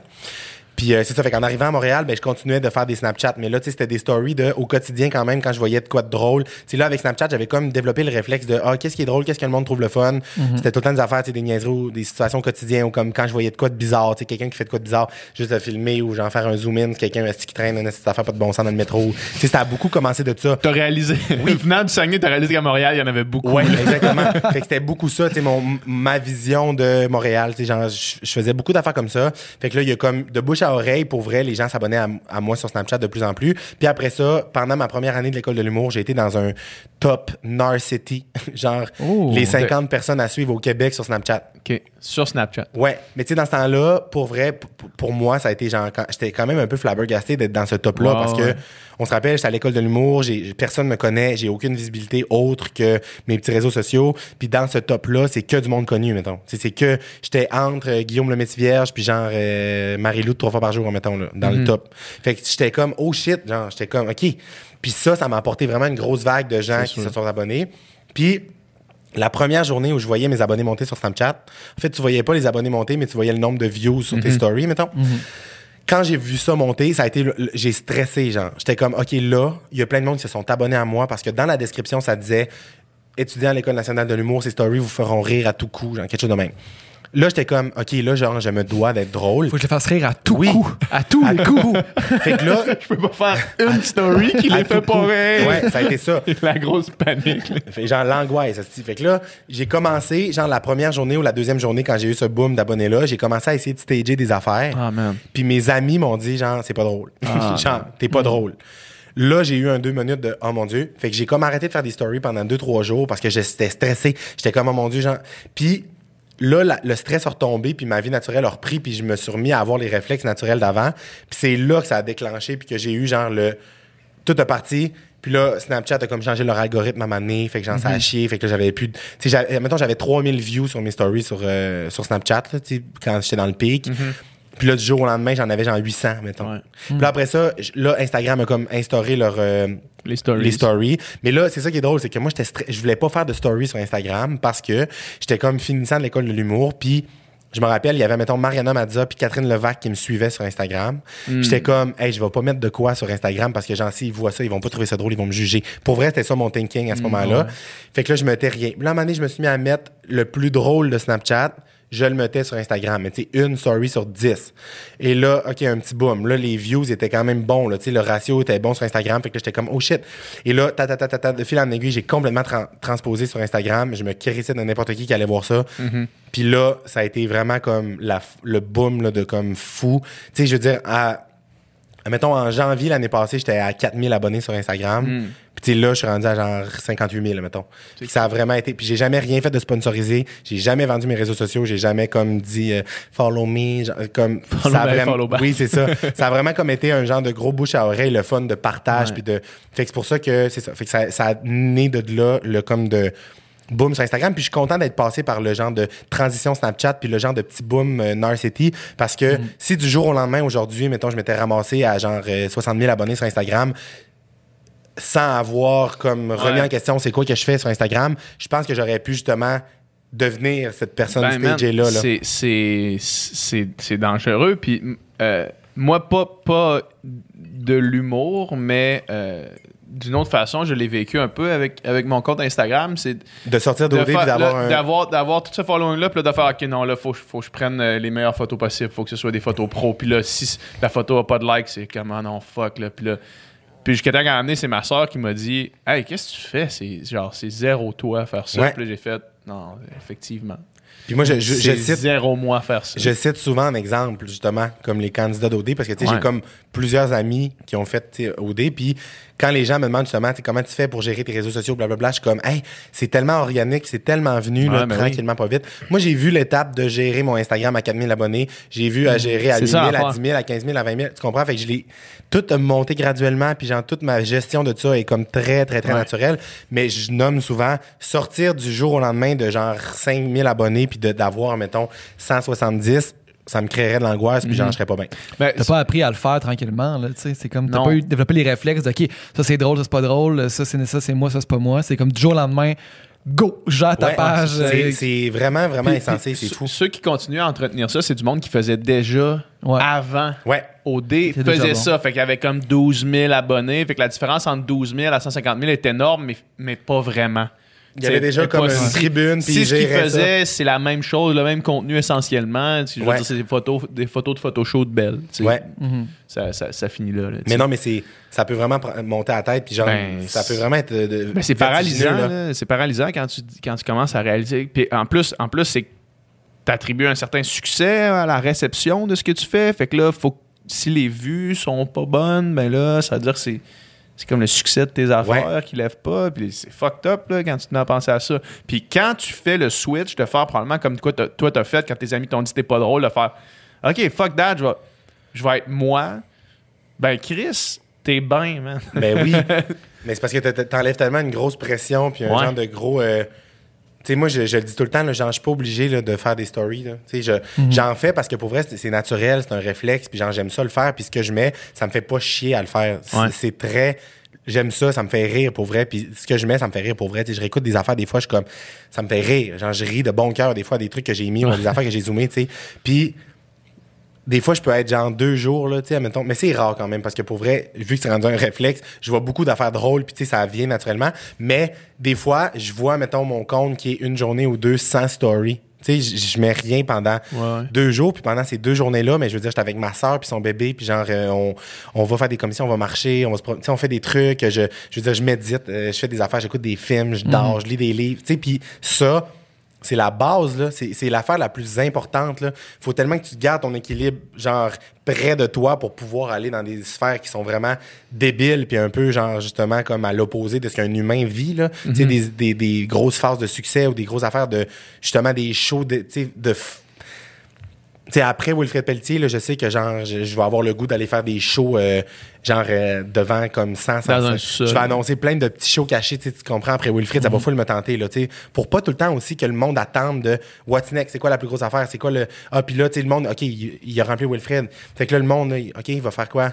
Le Sandbell, ah, ben, quand il va mettre le Sandbell, oh, ça marche pas, c'est pas out en deux mois, et OK, il a échoué, genre, tu sais, le monde est tellement, genre, des vieilles rapaces, là. Laissez-moi vivre, si. Le monde, ce qu'on va retenir, de, ce qu'on va quoter du, du podcast avec toi, c'est le monde est tellement des vieilles rapaces. Ben, on Mathieu pourrait- Dufour. Ça pourrait être ma ligne de merch. je pourrais faire des chandails et des, Des tasses. vieilles C'est rapaces. vrai que le monde est rapace. Tu, tu fais juste. tu, tu le dis même pas, tu sais même pas le monde est vraiment des vieilles rapaces, c'est juste une vieille rapace. Oui. Juste- Des rapaces. Mais pour vrai, c'est un mot que j'adore beaucoup. C'est très saguenay. Rapace. C'est Ouais. très, très saguenay. Rapace, euh, des. euh, c'est quoi le mot c'est que je dis beaucoup, là? Oh non, de- les charognards. Tu sais, là, ouais. rapace Des vautours, là. j'ai- Des vautours, Ouais. tu sais. Le monde est vautour. Mais tu sais, moi, je suis rapace aussi. Ouais. Il y a deux types de rapaces. Il y a les rapaces positives et les rapaces négatives. Il y a les rap ass qui étaient au secondaire qui écoutaient du rap. Oui, on les appelait de même. On les appelait les oui, rap. ça, on va ailleurs. Moi, je suis moins dans cette analyse-là. Mais tu sais, moi, je suis une rapace aussi dans la vie, là. Genre, suis une petite rapace, moi, dans la vie. J'aime ça comme faire des. Un petit sneaker, là. Un petit sneaker. Moi, je suis un petit sneaker 100%. Je suis une bonne rapace. J'aime ça rentrer dans des événements, des fois que j'ai pas de billets. Je suis une rapace, moi, dans la vie, mais une bonne rapace. Mais après ça, t'as les mauvaises rapaces. Ceux-là qui, justement, vont comme s'approcher du monde parce qu'ils ont du succès, vont Ouais, comme être hypocrites. Genre, moi, des rapaces de même, là, j'ai vois venir de loin. J'ai un petit bon radar à rapace, moi. Puis, genre, quand je te Ouais. vois arriver, je suis comme. Ça, Bye, t'as, t'as dû, t'as dû le t'as dû le vivre, ça, avec un succès comme ça. Là, t'as, t'as plein de nouveaux amis qui, qui, veulent, se- qui veulent arriver. Je l'ai pas. En fait, c'est que je l'ai pas vécu par rapport à, mes- à ma sphère, mettons, amitié sociale. Ça, dans le sens que je, pour vrai, j'ai dans la vie là, j'ai pas, j'ai beaucoup d'amis, mais mes amis que j'ai, genre, je sais c'est qui, Ouais. tu comprends? Puis genre ça, ça me stresse pas de. Ah, je vais avoir un succès. Puis je l'ai vécu, là, genre, je le vis depuis une couple d'années, là, tu sais, des grands connaissances éloignées de secondaire, là, qui rampent dans mes DM, là, tu sais, comme si on s'était vu hier, là, je suis comme, bye Sonia. Et, euh, Sonia. mais genre, Bonjour, Sonia. je, tu sais, je le vis beaucoup, je le vis beaucoup, mettons, par rapport à, à la sphère professionnelle. Puis ça, tu sais, c'est un running gag avec ma gérante, avec mon équipe. C'est beaucoup de. Tu sais, là, quand je suis sorti de l'école de l'humour, là, puis genre que personne comprenait ce que je faisais, puis j'avais pas la, la validation du public, puis j'avais pas, tu sais, des affaires comme ça. Il y a plein de monde, là, qui me regardait, là, genre, qui m'était comme. Il me. Swipeait de la main, esti, là, genre, ciao, bye, là, genre, t'es rien, là, tu comprends? Puis que là, moi, j'ai pas changé, là, je suis la même personne en sortant de l'école, puis je fais la même affaire que je faisais à, à l'école, là, tu sais.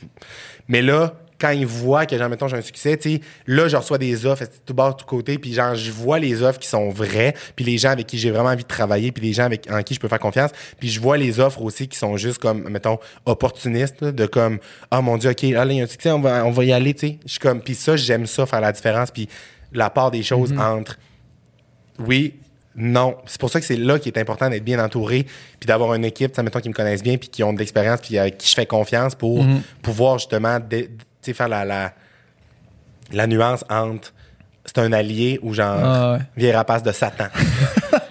Ça a-tu été dur de trouver quelqu'un à qui tu faisais confiance? Parce que justement, mettons, ben, je pense que ta gérante, c'est elle qui t'a approché, right? Euh, ouais, ça s'est fait, mais ça s'est fait comme euh, naturellement, dans le sens que je, vu que je m'identifiais pas vraiment comme un humoriste, puis vu que je faisais mes petites affaires tranquillement pas vite avec mes amis, puis que ça allait bien, je savais pas que j'avais besoin d'une gérante, ou tu sais, j'avais pas cette envie-là d'avoir une gérante tout de suite ou un gérant. Puis à un moment donné, ben c'est comme ça a venu de fil en aiguille. Cette, euh, elle s'appelle Marie-Ève, je la connaissais. Elle était venue nous donner une conférence à donné à l'école de l'humour. Puis je me rappelle. Puis ça c'est elle qui me l'a rappelé. Ça je m'en rappelais pas. J'ai dit 15 fois le mot rappel dans la dernière phrase. Je suis complètement désolé. Mais euh, je vous rappelle que je me rappelais, que je me rappelais pas. Euh, Marie-Ève est venue nous donner une conférence à l'école à Mané dans notre cours de gestion de carrière. Il y a plein d'intervenants du milieu qui venaient nous parler. Puis à Mané était venue nous voir, puis elle nous parlait. Puis elle nous avait fait genre, euh, elle nous parlait de son métier puis de sa vision. Puis après le cours, moi puis une de mes bonnes amies de l'école, Madeleine, on était allé voir Marie-Ève. Puis on lui avait dit, tu nous donnes espoir en ce milieu-là, genre. On dirait que tu, il y a pas juste des rapaces. Je pense que j'avais dit ça. J'avais dit, il y a pas juste des rapaces. Tu des me donnes- vieilles rapaces. tu me donnes espoir en ce, milieu-là, puis on dirait que tu me donnes, genre, si ça se peut te faire de quoi de bon là-dedans. Genre, Ouais, ouais. j'avais dit ça. Mais ça, on se ramène, genre, ça fait trois ans, mettons. Puis je me rappelais pas d'avoir été voir Marie-Ève pour lui dire ça. Puis après ça, mais là, j'ai fait mes deux petites tournées, mes premières tournées. Puis là, tu sais, le monde parlait beaucoup de moi dans le milieu, mais tout le monde était comme, ah, Mathieu, c'est pas un humoriste, c'est un influenceur. Mathieu, c'est pas un humoriste, c'est un influenceur. Puis Marie-Ève, elle s'est dit, genre, Marie-Ève, dans la vie, elle, elle va pas se faire une idée de quelqu'un par rapport à ce qu'elle entend de cette personne-là. Puis ça, je trouve ça remarquable chez quelqu'un. Fait qu'elle s'est dit, s'il y a une buzz alentour de lui en ce moment, il doit avoir quelque chose, tu comprends? Fait que moi, je vais aller voir son show. Fait que Marie-Ève, elle m'a écrit, elle était comme, je vais venir voir ton show. Fait que j'ai donné des billets. Elle est venue voir le show. Puis là, elle a vu ce qui se passait quand j'étais sur scène, elle a vu comment les. Tu sais, c'était quoi un show de Mathieu Dufour. Puis euh, elle a capoté. Elle était comme, OK, genre, le monde est cave de te mettre dans une catégorie de genre, c'est un. Tu sais, Ouais. elle a vu, elle a vu, genre, le. Je sais pas, elle a vu le potentiel. Puis Marie-Ève est une personne très humaine aussi. Moi, Marie-Ève, on est très, tu sais, je vous disais que je suis très dans le subconscient. Puis genre, j'aime ça lire des, lire des livres dessus, la méditation, je trouve ça très cool. Puis Marie-Ève, elle m'a juste dit, genre, hey Mathieu, faut que, faut que je te parle. Genre, j'ai goût d'aller te parler. On va prendre un café. Fallait prendre un café, on s'est parlé. Puis moi, j'étais très en mode genre j'étais très laid back un peu sur mes gardes de j'ai pas le goût de me faire pogner justement par une rapace puis de me faire modeler dans un, un ouais. pattern puis de pas avoir de mots à dire tu sais je suis capable de gérer mes affaires tout seul fait que genre avant d'embarquer avec quelqu'un je vais être- je vais être sûr que ce soit la bonne personne et là, finalement, ben c'est ça. Ça a été encore une question de feeling, puis de genre de la vie m'enligne vers ça. On s'est revu une couple de fois, puis j'étais comme, hey, je le feel, ça me tente. On s'est rencontrés, tac, tac, tac. Ça a été full naturel, gros coup de cœur humain. Genre, Maria, je la considère comme une de mes amies. Tu sais, c'est ça avant tout. C'est pas genre, dans le temps, tu sais, gérant, c'était très Ouais, vu. ouais. Manager, de comme, hey, moi, je te pogne, puis c'est moi qui t'en mets ça à la map, puis genre, gros. T'en as-tu de ça? Des hey, écoute-moi bien, mon petit gars, avec moi, tu vas devenir big? Euh, non, pas de temps. Pas pourquoi j'ai pris cette vie-là, cette voie-là. Mais non, j'en ai pas tant eu de ça, mais tu sais, j'ai eu des. J'ai été approché par des gens que, tu sais, c'était moins. Il faut que ça soit un fit humain avant tout, parce que, genre, moi, Marie-Ève, on se parle quatre fois par jour au téléphone. On se, on se parle le, le- le soir à 10 h, des fois, on se texte. Genre, on a des. Tu sais, c'est une, relation qui est très, très, très, genre, intense. Fait que j'ai juste vraiment été avec le côté humain avant tout. Puis Marie-Ève a tellement d'expérience dans ce métier-là, elle a fait ça depuis longtemps. Fait que je. C'est une question de feeling. j'ai embarqué avec Marie-Ève, puis c'est la meilleure décision que j'ai prise à, ma- à Cool. C'est quoi les affaires les plus. Admettons que genre, j'ai extrêmement envie d'aller aux toilettes. Y a-tu moyen d'y aller sans que ça fâche pour qu'on recommence la discussion après? Ouais, y a pas de stress. Merci. j'ai comme bu 7 shadows. 3, 2, 1. Toi, de un. C'est reparti. Il doit arriver des affaires complètement fucked up dans tes shows, là. Tu sais, dans- tu sais, il doit arriver des affaires plus que juste toi qui parles sur un stage. Genre, je sais pas, là, du monde qui monte sur le stage ou du monde qui. On fait un jeu ou on fait la vague ou je sais pas. Euh, ou pas tant? mais quand, oui, quand même, en fait. Je suis comme. euh, j'aime ça. j'aime ça pendant les shows. Si j'ai une bulle qui me passe ou genre, s'il arrive de quoi, de genre bander là-dessus puis de partir, tu sais. Ça m'est déjà arrivé à m'amener pendant un show de genre faire faire un genre de vidéoclip de la tune We Will Rock You là genre tu sais. Le monde tape tu sais là toun, toun, Ouais, toun, oui. le ça là. Oui. je sais pas pourquoi ça m'est passé je sais pas pourquoi c'est arrivé mais j'étais comme hey j'ai à disposition genre 500 personnes.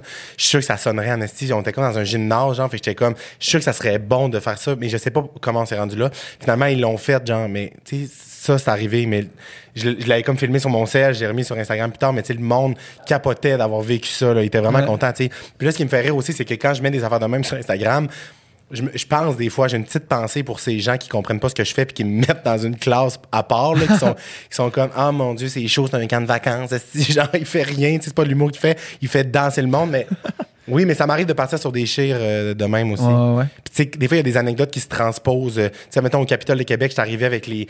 J'ai comme un running gag, là, les bottes à talons hauts, genre sur Instagram. C'est comme des grandes bottes, genre ça, de haute. Là. Je les avais mis à m'amener au grand costumier, puis euh, c'est la story qui a été. Qui a pogné le plus, genre, mais je comprends pas pourquoi. Tu sais, des fois, tu peux pas expliquer pourquoi ça pogne autant quelque chose. Puis, Un euh, gars de je- 6 pieds 4 qui met des, des bottes de oui, un autre pied je de faisais plus. des bottes de je faisais kiss, 8 là. pieds quelques, là. Mais je, je- je vais vous montrer à quoi ça ressemble. Mais c'est débile pour vrai de vrai. Mais genre, j'ai mis ces bottes-là, puis genre, je marchais vers la caméra, puis j'ai genre dit, euh, je suis le grand monsieur sexy. Genre, j'ai- c'est tout ce que j'ai dit, là. C'est ça, dans le fond. Mais tu sais, c'est des talons qui ont pas de bon sens, là. Bref. J'ai mis ça, mais genre la story a eu au-dessus genre de, de genre 2000 partages, genre le monde, on virait fou avec ces bottes-là. Tout le monde me parlait du grand monsieur sexy, là. J'étais comme, mais voyons donc. Puis là, j'ai reçu un DM de comme quelqu'un qui m'a dit pas game des mettre au Capitole. Puis moi, dans la vie, tu me dis pas pas game, genre, c'est dangereux des pas game avec moi.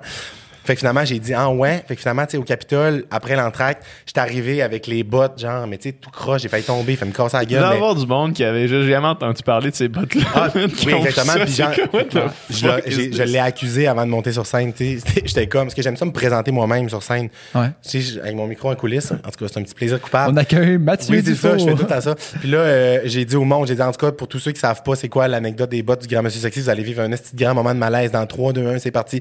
J'étais arrivé avec les bottes, mais tu sais, j'ai- je veux dire, j'ai fait un comme de 15-20 minutes avec ces bottes-là à parler de tout ça. Puis c'était super drôle. Puis c'est ça qui crée un moment unique, en fait, tu sais, que je vais pas refaire nécessairement. Ça a fini comme raide. toi. Je m'attendais Oui, que- j'ai, oui, hein, j'ai arrêter ça. point. Mais là, c'est drôle parce que les bottes, finalement, je les ai comme remis après, je les ai cassées, ils étaient vieilles. Genre, Mais t'es acheté au moment que t'as fait cette série-là? Euh, non, en fait, c'est euh, le grand costumier qui est comme euh, un, un- comme il loue des, co- Ok, des costumes pour genre des séries américaines. genre- en tout cas, qui, je connais bien la, la directrice générale. Puis bref, je vais tout le temps m'amuser dans le grand costumier. Elle me permet d'aller genre virer fou. Puis je suis un enfant, fait que je capote. Puis euh, elle me les a passées dans le fond. Mais les bottes étaient vraiment vieilles, fait qu'ils ont brisé. Genre, ils ont tout déconcrissé. Fait que là, ils- Là, j'ai mis ça sur Instagram, genre rip les bottes du grand monsieur sexy. Tout le monde capotait, mais là, juste pour rire, ils m'en ont acheté une paire. Ça n'a pas de bon sens. fait que là, elle est dans, elle est dans le poste là, en ce moment, ça s'en vient. ça s'en vient. s'en Hey, vient. on a hâte aux prochaines stories. Là. Oui, on restait à l'affût, Le grand monsieur sexy. Le grand monsieur sexy. Mais tu sais, en tout cas, le monde m'appelle de même. Je suis comme, oh mon Dieu, dirait que c'est comme un enfant, tu sais, il entend une joke, puis tu veux pas qu'il le répète, là, puis là, genre, Ouais. en public, ah, c'est le grand monsieur sexy. Il y a un enfant qui m'a dit ça l'autre jour au centre d'achat, genre, j'étais Sa de même. mère à te regarder, what the fuck? J'étais là, non, non. non, non, non, non. C'est pas supposé être pour signé toi, pour ça. ça. J'ai pas signé pour ça. Euh, mettons que le monde qui écoute euh, le podcast, ils veulent plus de toi. Là. Oui. Euh, étant donné que t'as pas de tournée, étant donné que t'as, t'as plus de shows qui sont pas sold out, étant donné que qu'est-ce, qu'on, qu'est-ce qu'ils font? Ils, euh, pour vrai, ils vont voir mon Instagram. C'est vraiment ça. Le, le Instagram, c'est là que, que- qu'ils peuvent me comme consommer au quotidien. Puis c'est là que toutes les. Mais pour vrai, c'est comme. peuvent me consommer. me consommer, moi. consommer au quotidien. Ouais, mais c'est vraiment sur Instagram pour vrai. C'est là que tout part. euh, Les anecdotes partent de là. Je veux dire, euh, je, je mets du contenu là-dessus. euh, c'est là que je suis comme le plus actif. Puis euh, c'est là que tout découle. En fait, j'annonce mes shows sur Instagram. C'est grâce à Instagram que mes shows sont mes shows sont sold out, tout le temps. Puis là, c'est ça qui est drôle. J'ai une nouveauté aussi, c'est que j'ai une colombe comme animal de compagnie. Euh, j'ai acheté sur Kijiji quand j'étais complètement pompette à 4 h du matin, il y a 5 heures du ma- il y a 5 ans. Puis, Le 5 ans? y a 5 ans. Comment ça s'appelle? 20 ans, une colombe en plus. Elle s'appelle Ruby. Puis, euh, Elle s'appelait-tu Ruby quand tu l'as acheté? non, elle était bébé. J'ai eu Ok, fraîche, fraîche. Fait que j'ai donné son nom. Puis dans le fond, j'avais fait un Instagram à Ruby un peu pour la joke, tu sais, qu'une colombe, il y a un Instagram, je pense, ça me faisait rire. Puis là, finalement, mais c'est rendu que je m'occupe du compte. Elle est rendue à 16 000 abonnés, ça n'a pas rapport. Puis euh, je, me, je me sers. Quatre fois plus que moi, mettons. je me sers du compte de Ruby pour annoncer des trucs en primeur. OK. Fait que c'est comme genre mon infolette ou mon fan, fan club plus dans le fond. Puis, C'est euh, ta fanpage. là. Ouais, fait que dans le fond, les, les quatre shows que j'ai sold out en genre 4 heures en avril, ça a été annoncé sur le compte de Ruby. Ça n'a pas été annoncé ailleurs, dans le C'est fond. donc ben drôle. Fait que dans le fond, les gens tu sais, qui sont fans plus, ben, ils s'abonnent au compte de Ruby, fait qu'il y a des primeurs là-dessus. Puis aussi des hot. petites vidéos cute de Ruby. C'est quand même cute, une colombe, genre, c'est drôle. C'est une bonne idée. Elle est blanche, c'est blanc, non? Oui. C'est gros comment? Euh, ça, de gros environ. T'as laissé-tu voler dans l'appart ou elle est libre? Ben, elle est en, Elle était- elle est en ouais. cage. Elle est en cage, mais je la libère euh, quand on est là, dans le fond. Puis elle vole-tu? Oui, elle vole. Elle vole. Puis c'est drôle parce que quand elle atterrit, elle fait un bruit de sorcière. C'est fucking épurant. Je pense que je peux vous le faire entendre. Ça serait drôle, OK? je pense vraiment que je peux vous le faire entendre. Vas-y. À chaque fois qu'elle atterrit, elle fait ce bruit-là. C'est genre Satan, là. OK. ça s'en vient. Je pense qu'on va vivre un bon moment. Alors. Tu le mettras dans le mic. Oui, je vais le mettre dans le mic. C'est une vieille rapace? Oui. Je pense que c'est ça. Oui. oui, oui, oui. What the fuck? Check. Elle est possédée par le Ça, diable. c'est quand elle atterrit? Ouais, quand elle atterrit. Première fois qu'elle me fait ça, j'ai failli chier à terre. J'étais de même. Il y a une sorcière. Il y a une sorcière dans mon appart. Ça commence comme un bruit de frein, puis ça finit dans une vieille sorcière. Là. Mais vraiment, mais ça surprend. Puis genre, elle est vraiment bien domptée. Là. Je l'ai apportée parce que c'est drôle. Elle est allée au show de. Je suis collaborateur pour le show de Julie Snyder avec. Ouais. Puis euh, dans la répète l'après-midi, moi puis Julie, on parle, blablabla. Puis là, elle- Julie, elle apprend que j'ai une colombe. Elle est comme, tu l'apportes à soir. Je la veux. Je la veux sur mon show. Apporte-la. Là, je suis même. OK, parfait. J'apporte Ruby. Puis là, pendant la pause publicitaire, genre, Ruby, elle a chié sur Julie Snyder. Ça, c'était comme, mon Dieu, très bonne anecdote. Mais après ça, moi puis Marilyn Jonka, on faisait des jeux dans les loges. Puis admettons que c'est quand même grand, les loges au show de Julie, là. Puis admettons, à comme 20 mètres, si Ruby est loin, puis genre, j'ai dit, viens ici, elle me reconnaît, elle est domptée, Ah là. ouais. Elle s'en vient. C'est intelligent des animaux. C'est impressionnant. C'est impressionnant. Beaucoup de j'allais dire quelque chose de vegan. J'allais dire quelque chose qui allait peut-être choquer les, les autres. Non, vas-y, j'adore. Il n'y a pas beaucoup de différence entre Ruby et un poulet. En Exactement. fait- en fait, il y en il y en a aucune. Il y en a aucune. Ouais. Puis Fait, qu'on on mange Ruby, c'est ça que tu veux dire. Non, c'est pas là qu'on allait. Fait qu'on fait des ailes. Non, mais Ruby, moi, mon il y a a- quatre non, mais- ailes, il y a deux pilons. Il y a aucune, aucune différence. Mon amie. Chloé, que je salue d'ailleurs, qui a une, une noix de compagnie. Mhm. C'est débile, là. Je veux dire, une noix de compagnie. J'en veux 15, là. Mhm. Ouais. Eh oui. Moi, j'ai des noix, mais j'ai pas de doigts. OK. Parfait, alors on passe ça sous silence aussi. Est-ce que euh, c'est quoi qui, euh, qui t'attire à part le- la scène? Tu vas-tu faire d'autres affaires dans ta vie ou tu vas faire de la scène? Ah, je vais tout faire. Je vais tout, Tout faire. faire. Je, vais, je vais avoir un talk show à la télé. Je vais, je vais faire de la radio. euh, Tu je vas-tu vais- jouer? Tu vas être Je vais acteur? jouer 100%. Oui. Tout, je vais tout faire. J'ai comme pas un. Tu sais, je veux tout, je vais tout faire. Puis à moyen, mettons, t'as-tu des affaires qui, s- qui se jasent ou pas, pas vraiment? Non, c'est ça, c'est vraiment choquant. Puis ça, c'est une affaire qui m'énerve vraiment, mais je peux pas parler, mais il y a parler. vraiment des projets fucking Ouais. nice qui s'en viennent. Mm. Si C'est full excitant. Si on te suit puis qu'on suit euh, ta colombe sur. euh, Vous sur devriez, Ruby ouais, sur vous devriez voir passer On ça, euh, à m'amener. Mais ouais, c'est vraiment cool pour vrai. Il y a un genre un documentaire qui se tourne en ce moment, genre sur comme toute l'ascension vers Wilfrid Pelletier. Ah ouais. Genre, pis c'est cool, là, c'est, tu sais, sur une belle plateforme, puis tout, puis euh, par une bonne équipe. Mais je peux rien dire, mais c'est full excitant. Mettons qu'on guessait de nouveau, qu'on disait euh, dans ce coin-là, ça se pourrait qu'on se trompe pas, mettons. Euh, T'es pas obligé- J'étais pas obligé de répondre à ça. j'étais- ouais, je réponds pas. Je réponds pas. Yes, hey, merci infiniment. Mais merci tellement de m'avoir reçu. Pour vrai, c'était vraiment fucking intéressant. J'ai adoré ça. Extrêmement une belle rencontre. Grand plaisir. Merci d'être venu. Yes.